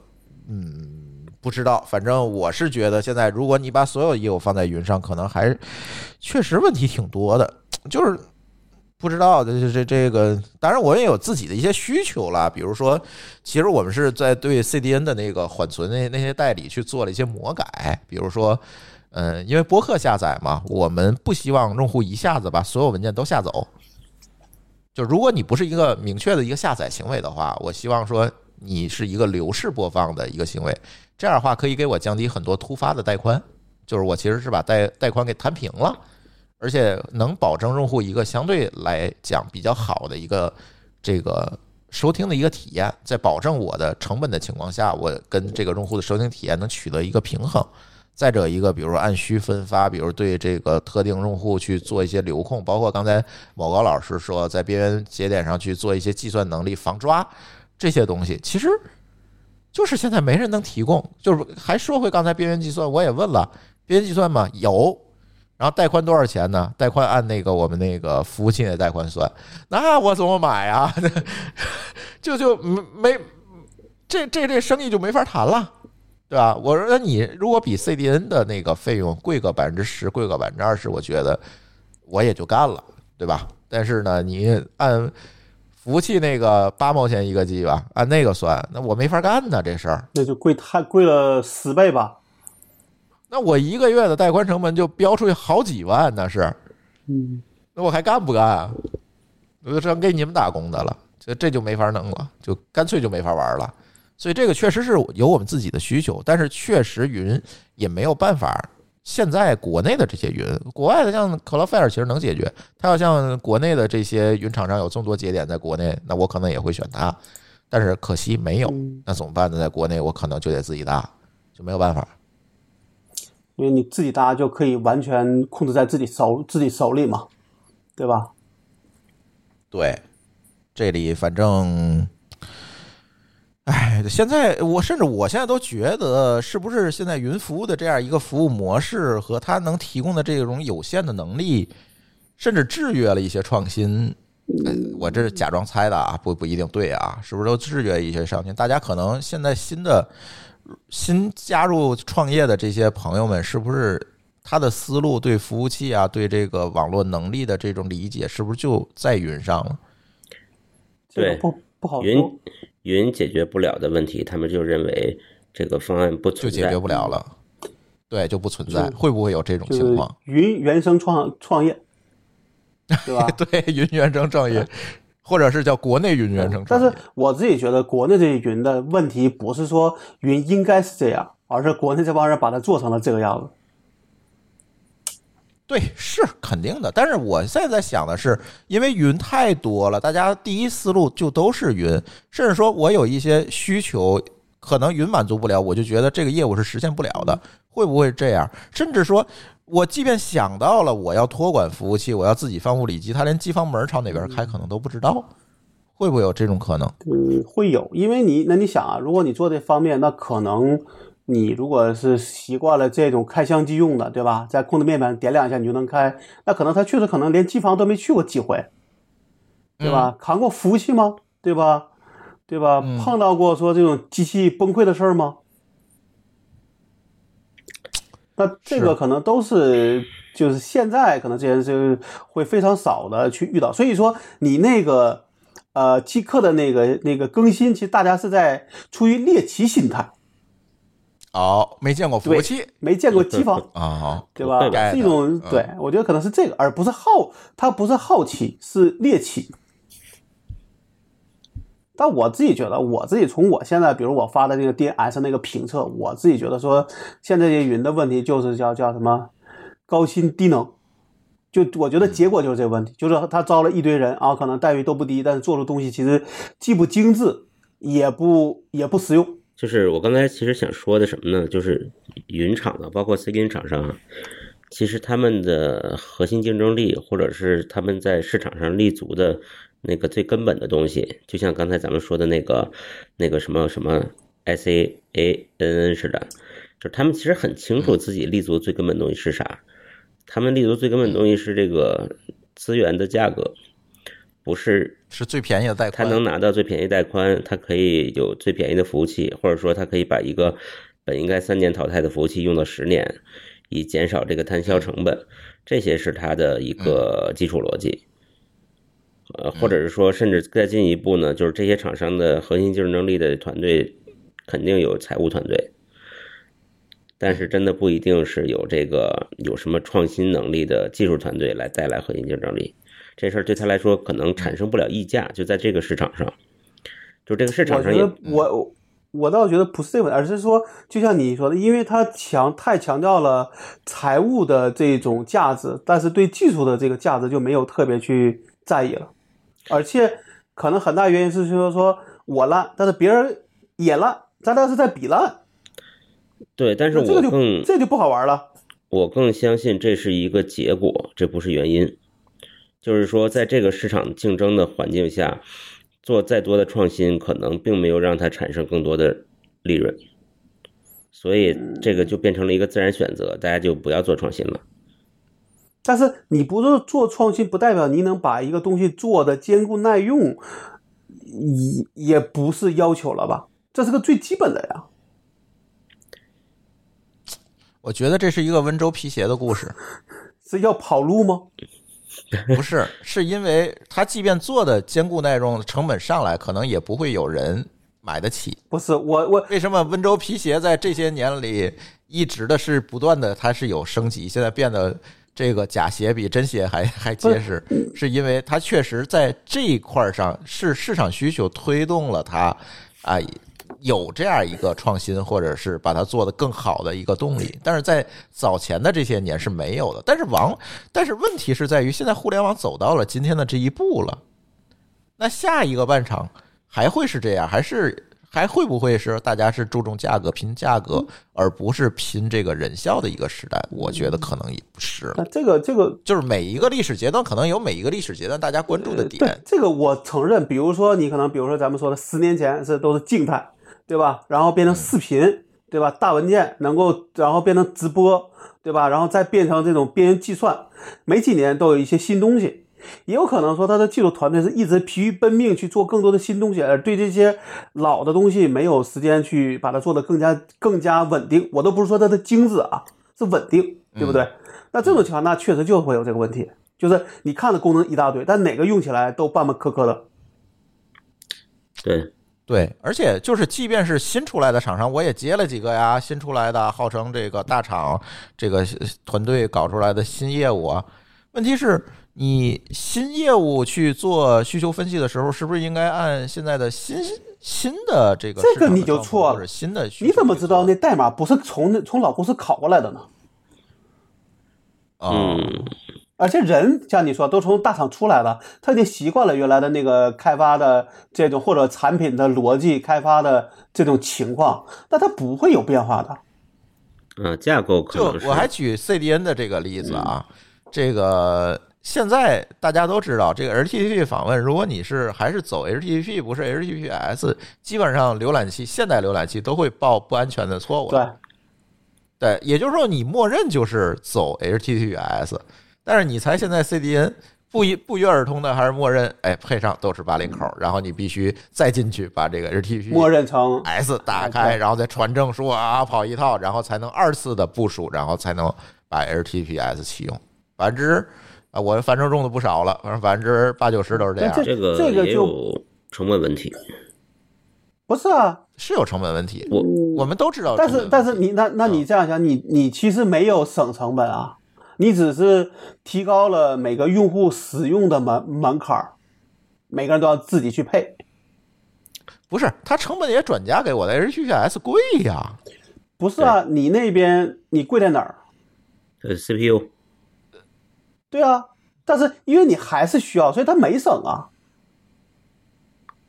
对啊不，是，它就是尽可能的不让你用，只要你不用，它就省。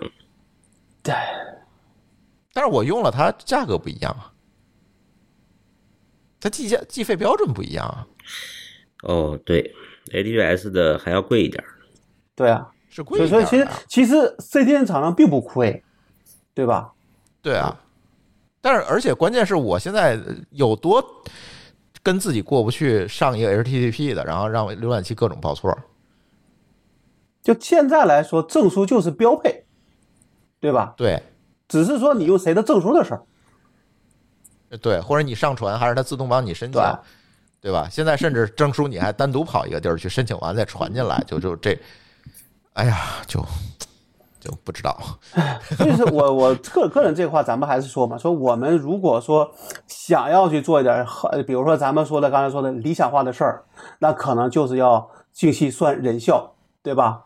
而不是去堆人头加上就是习惯性的九九六，对吧？你可能也要相对的精打细算去做这种量入为出的事儿，你可能才能在这个产这个习惯性降降价和打价格战的市场里能够立住足。因为就算你拼成本，我成本比你低，我也能站得住啊，嗯，对吧？而不是说我是我是公司有钱，我能跟你拼，这个不一样。嗯，那你看吧，现现在现在可是不是这样啊？现在大家还是说在拼价格、拼成本，它核心竞争力还现在是拼爹大厂去现在补贴，现在在拼爹对，，就是拼爹补贴但嘛，对吧？但是你看这个从上个礼拜吧开始说的，腾讯裁员，阿里裁员，对吧？嗯，那好，那你那你说这个这个事情，但不管怎么着，你这个人就哪怕说你大厂人想在这个大厂里立足，那你还是要有本事，对不对？而不是说自己就是在里边，我能比别人多加班，我能比别人多卷，那这个我觉得终究你是站不住脚的。而且再不好听的，如果说你就算能能熬过去，你到三十五岁还是会被干掉的。嗯，对。哎呀，就反正云的事儿呢，就先吐槽到这儿吧。对了，我想起来了，我对云还有个怨一个怨念，就是它那个带宽是不能合并使用的。呃，什么叫合并？就比如说我开了一个 IP，我给这个 IP 开了十兆带宽，我又开了个嗯 IP，给那个 IP 开了十兆带宽，对吧？那我有两个十兆，而不是有一个二十兆。那好，嗯那我这边带宽跑满了，我那边就跑一兆，我这个那边的九兆是用不上了。啊，现在有的云厂商提供这个服务，你那个可能没提供对，但但是你要知道，就是就是这种情况下就很烦，而且他那个情况可能他也是有一些呃条件限制啊，对吧？但是它其实就是给你一个池，然后都是从这个池里用。这这其实你就提供个池子就行了，嗯，对吧？但我至少我现在这个云厂商是都是都呃分别计算的，那是有点蠢，就很别扭，这件事儿就会做的很别？扭。那这样的话，第一对我来说，我一先首先意识到的是我的业务上面不方便，第二是说我的成本高了，对吧？嗯我现在都是搭到一个虚拟的内网里面，然后出口都是统一的，也就你的出出口统一是你是拿一个 IP 在上面搭了不同的服务，对吧？呃，就做转发。啊但我不是啊，我是不同的 IP，因为我比如说我一个服务用用 A IP，那个服务用 B IP 的时候，你是不能够共享啊，共享带宽的。那你要是没有带宽池的话就不行。不是，我是反正去那个谁的逻辑不是这么算的，他就是必须嗯就是你给每个 IP 配的带宽是不能够合并去共享用的对，这就是他的问题嘛，他没有提供这能力啊。嗯，啊。我回去看看你那个是不是跟我想的一样，对，呃，我告诉你是哪家，关了麦告诉你。但是我估计就今天都不能点名，点名太得罪人就。是他这么做了，可能我明年也会考虑我不用了。反正我觉得后面我们的目标可能都挺一致的哈，就是混合一下，把这个固定的那一部分放在物理机和托管的机房里，把弹的那一部分放在线上就就是。云还会用，但是可能比现在用的少的多得多了。对，比如我可能还会用它对象存储啊这些东西解决这个数据保存的这个安全的问题。对，这个我肯定放本地硬盘是不靠谱的嘛。那我可能比你惨，啊，但是我可以，啊，对你那个我可以强制淘汰。啊，对对，反正哎，就就就这样吧。我觉得这一期节目时间也不短了，因为好久没录了，录个长的吧，给大家。呃，还是那句话，大家有什么问题呢？可以在评论区给我留言。上期这个有点意思，还上了一个小宇宙的首页，我也不知道是呃哪儿聊的不错，就是反正上了一个首页，大家在评论区里讨论也挺热闹的。我这这期咱继续吧，还是在评论区里咱可以多聊一聊。当然还是那句话，我觉得就是各有各的不同的观点，嗯没有必要吵架，也没有必要抬杠。认叫你说认真这个讨论，对吧？对对对，你说出观点来，我们肯定会认真的去回复。那你你上来一句“楼主傻逼”，那我肯定会把你删了再加禁言，就反正就就这句话，行吧？那我们今天的这期科技乱炖就先跟大家聊到这里，感谢大家的收听，我们下期节目再见，拜拜。再见。拜拜。感谢您收听本期节目。本期播客节目由津津乐道制作播出。你也可以在我们的官网 d a o 点 f m 找到我们的更多内容作品。如果您喜欢我们的节目，欢迎在微信、微博、朋友圈等社交媒体转发分享。您的分享对我们而言十分重要。如果您希望与我们互动，可以关注我们的微信公众号“津津乐道播客”，天津的津，欢乐的乐，道路的道。在关注后按提示操作即可加入我们的听友社群。